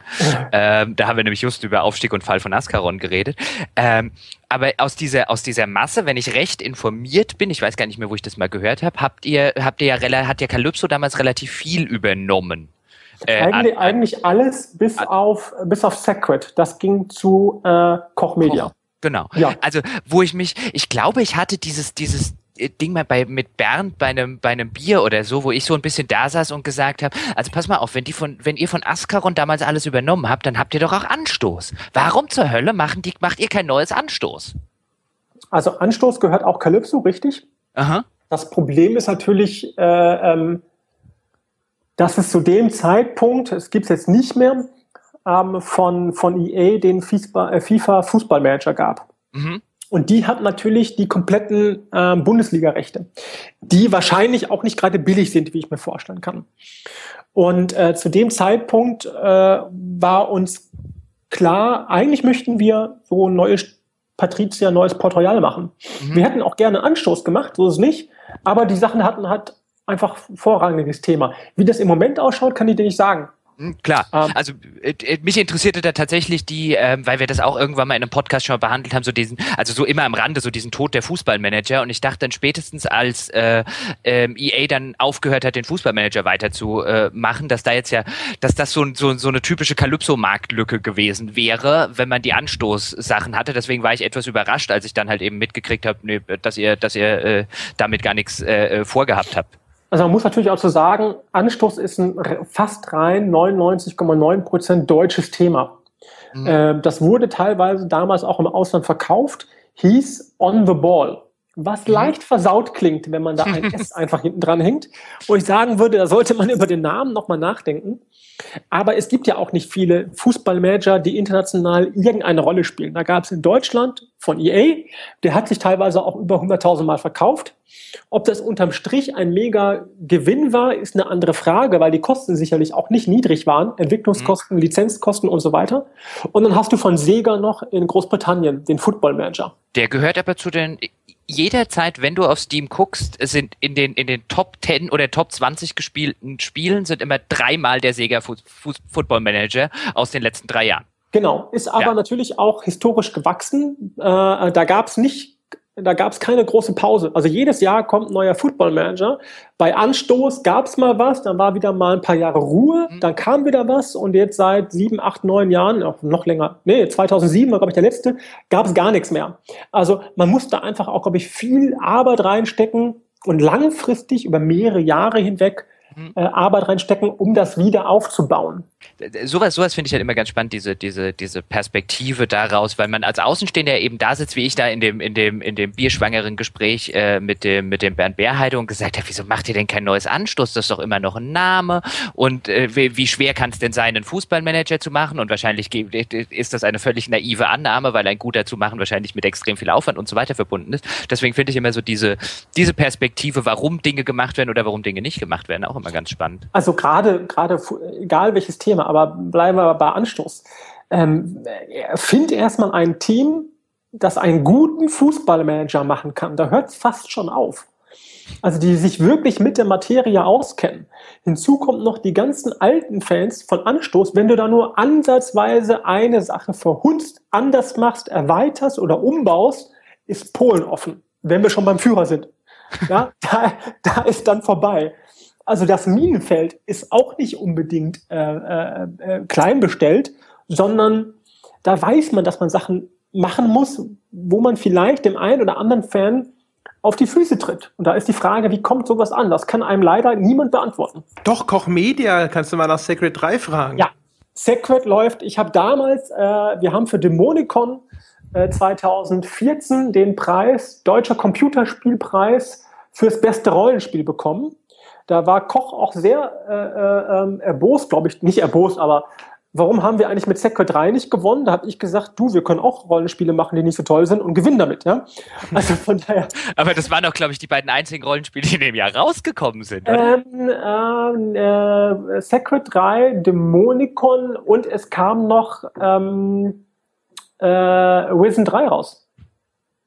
War, glaube ah, ich, auch. Das, war das und ähm, also ähm, das ist natürlich, natürlich, natürlich schwierig. Also mit Secret, ich glaube, im Nachhinein haben sie wahrscheinlich auch gedacht, wir hätten es vielleicht Secret nennen sollen, aber keine drei drunter, einfach Untertitel, Spin-off und dann ist gut und mal gucken, wie es ankommt. Aber ich glaube, weil die drei dahinter stand, kam nicht so toll an.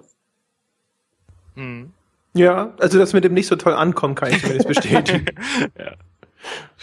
Ja, aber ich, man, man, man hatte ja auch, man hatte ja damals durchaus gehört, auch dieses, ähm, dass, dass auch vielleicht nicht alle an der Entwicklung Beteiligten damals äh, äh froh waren, dass da die drei stand aber das halt so ein Market, also ich meine, das ist ja schön, äh, du hast, wie, wie du es ja gerade gesagt hast, da steht man dann da und sagt, entweder es fliegt uns ins Gesicht, dann gucken wir natürlich ganz blöd, wir könnten, es könnte aber auch andersrum passieren, dass wir halt nur wegen der, der Recognition und weil da eine 3 steht, halt immer noch erheblich mehr verkaufen, so dass uns der vielleicht passierende Shitstorm dann auf finanzieller Ebene zumindest egal ist. Aber ich glaube, so ganz ausgezeichnet hat sich das, äh, ausgezahlt hat sich die Strategie dann nicht.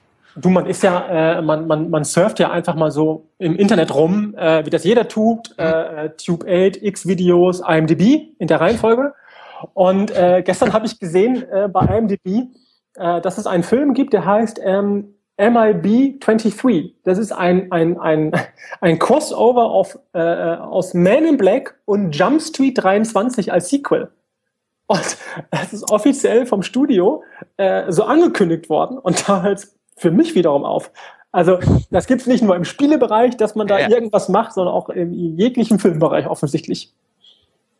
Okay, der, der, der, das muss ich jetzt, wenn wir hier fertig sind, googeln. Das klingt, das klingt, das klingt so, das klingt so bescheuert. Guck bei IMDb MIB 23. Ich habe gestern gedacht, ich guck nicht. Also ich meine, ich meine eine eine Industrie, die es schafft, aus Schiffe versenken und aus Lego Filme ja. zu machen, ähm, der traue ich mittlerweile alles zu, aber das, das, das ist sogar für die, die tatsächlich. Und die Tetris-Trilogie ist ja jetzt auch angekündigt. Wobei, Aber ja. Was? Ja. Die Tetris-Trilogie. Mhm. Monopoly von Ridley Scott. Ja. Monopoly von Ridley Scott. Ja. Es, das, das, das Schlimme ist, ihr könntet mich jetzt echt auf den Arm nehmen und ich würde das nein, glauben. Nein, es ist wirklich, wirklich, äh, Monopoly soll umgesetzt werden von Ridley Scott, so als Immobilienfilm oder so. Aber bei Space Invaders war auch mal geplant. Äh, ich fand Battleship nach so drei, vier Bier gar nicht mal so mega schlecht. Äh, wobei nüchtern darf man den sich auch nicht ansehen, weil Peter Burke gesagt hat, ach, das, was Michael Bay kann, kann ich auch, aber Michael Bay ist trotzdem kein guter Regisseur, aber visuell wiederum weitaus besser als Peter Burke, aber das ist eine andere Geschichte. Ja, das äh, ist auch der, die, das, sozusagen die heimliche, heimliche Raison hinter diesem Podcast, dass wir gesagt haben, so ab drei, vier Bier finden die Leute uns super. Läuft, ja. oder? Ja, ja. Deswegen, deswegen, deswegen gehen ja unsere Episoden mittlerweile nach, nach anfänglichen einer Stunde mittlerweile auch immer zwei Stunden, damit die Leute auch genug Zeit haben, sich uns schön zu trinken. Richtig, ganz genau. Ja, kann ich nachvollziehen, ja. Ja, so, schon mal meine Herren. Jetzt ist der, übrigens der Zeitpunkt auch gekommen. Ne? Wir haben die Zwei-Stunden-Marke deutlich überschritten. Wie jetzt äh, fällt sozusagen der Hammer. Es sind jetzt eh alle Leute weg und googeln diesen bizarren Film und die wenigen, die noch da sind, hören sich hier meine typische Abmoderation an, die wie immer lautet, wenn euch das gefallen hat, dann wartet iTunes darauf, dass ihr uns die verdiente 5-Sterne-Wertung gibt, damit der Podcast weiter in den Charts sichtbar bleibt und sich Ach, behaupten kann gegen die Flut an Pete's Meet Podcasts und ähnlichem. Außerdem gibt es unsere wunderbare Webseite gamespodcast.de. Auf dem findet man dann den Patreon-Link. Falls irgendjemand sich in gönnerhafter Stimmung befindet, kann man den Podcast dort quasi abonnieren ab einem Dollar aufwärts. Natürlich lohnt sich das, denn es trägt so Gedeih und äh, Weiterbestand dieses Podcasts bei. Und ansonsten sei gamespodcast.de auch nochmals herzlichst empfohlen für das weltbeste Spieleforum. Wer sich auf gehobenem Niveau über Spiele oder Bier unterhalten möchte, ist dort genau richtig. Meine Damen und Herren, das war's für diese Woche. Stefan, vielen Dank, dass du da gewesen bist. Gern geschehen. Das hast du auch gerade schön gesagt. Ich glaube, das hast du vom Spiegel geübt, schon mehrmals. Ach, na, ich habe jetzt hier 60 Folgen Erfahrung. Das macht sich bemerkbar. ja. Und ja, wir hören uns nächste Woche wieder. Bis dahin. Ja bis dahin. Ja, bis dahin. Ja, bis dahin. Ja, bis dahin. Ja, bis dahin. Ja, bis dahin. Ja, bis dahin. Ja, bis dahin. Ja, bis dahin. Ja, bis dahin. Ja, bis dahin.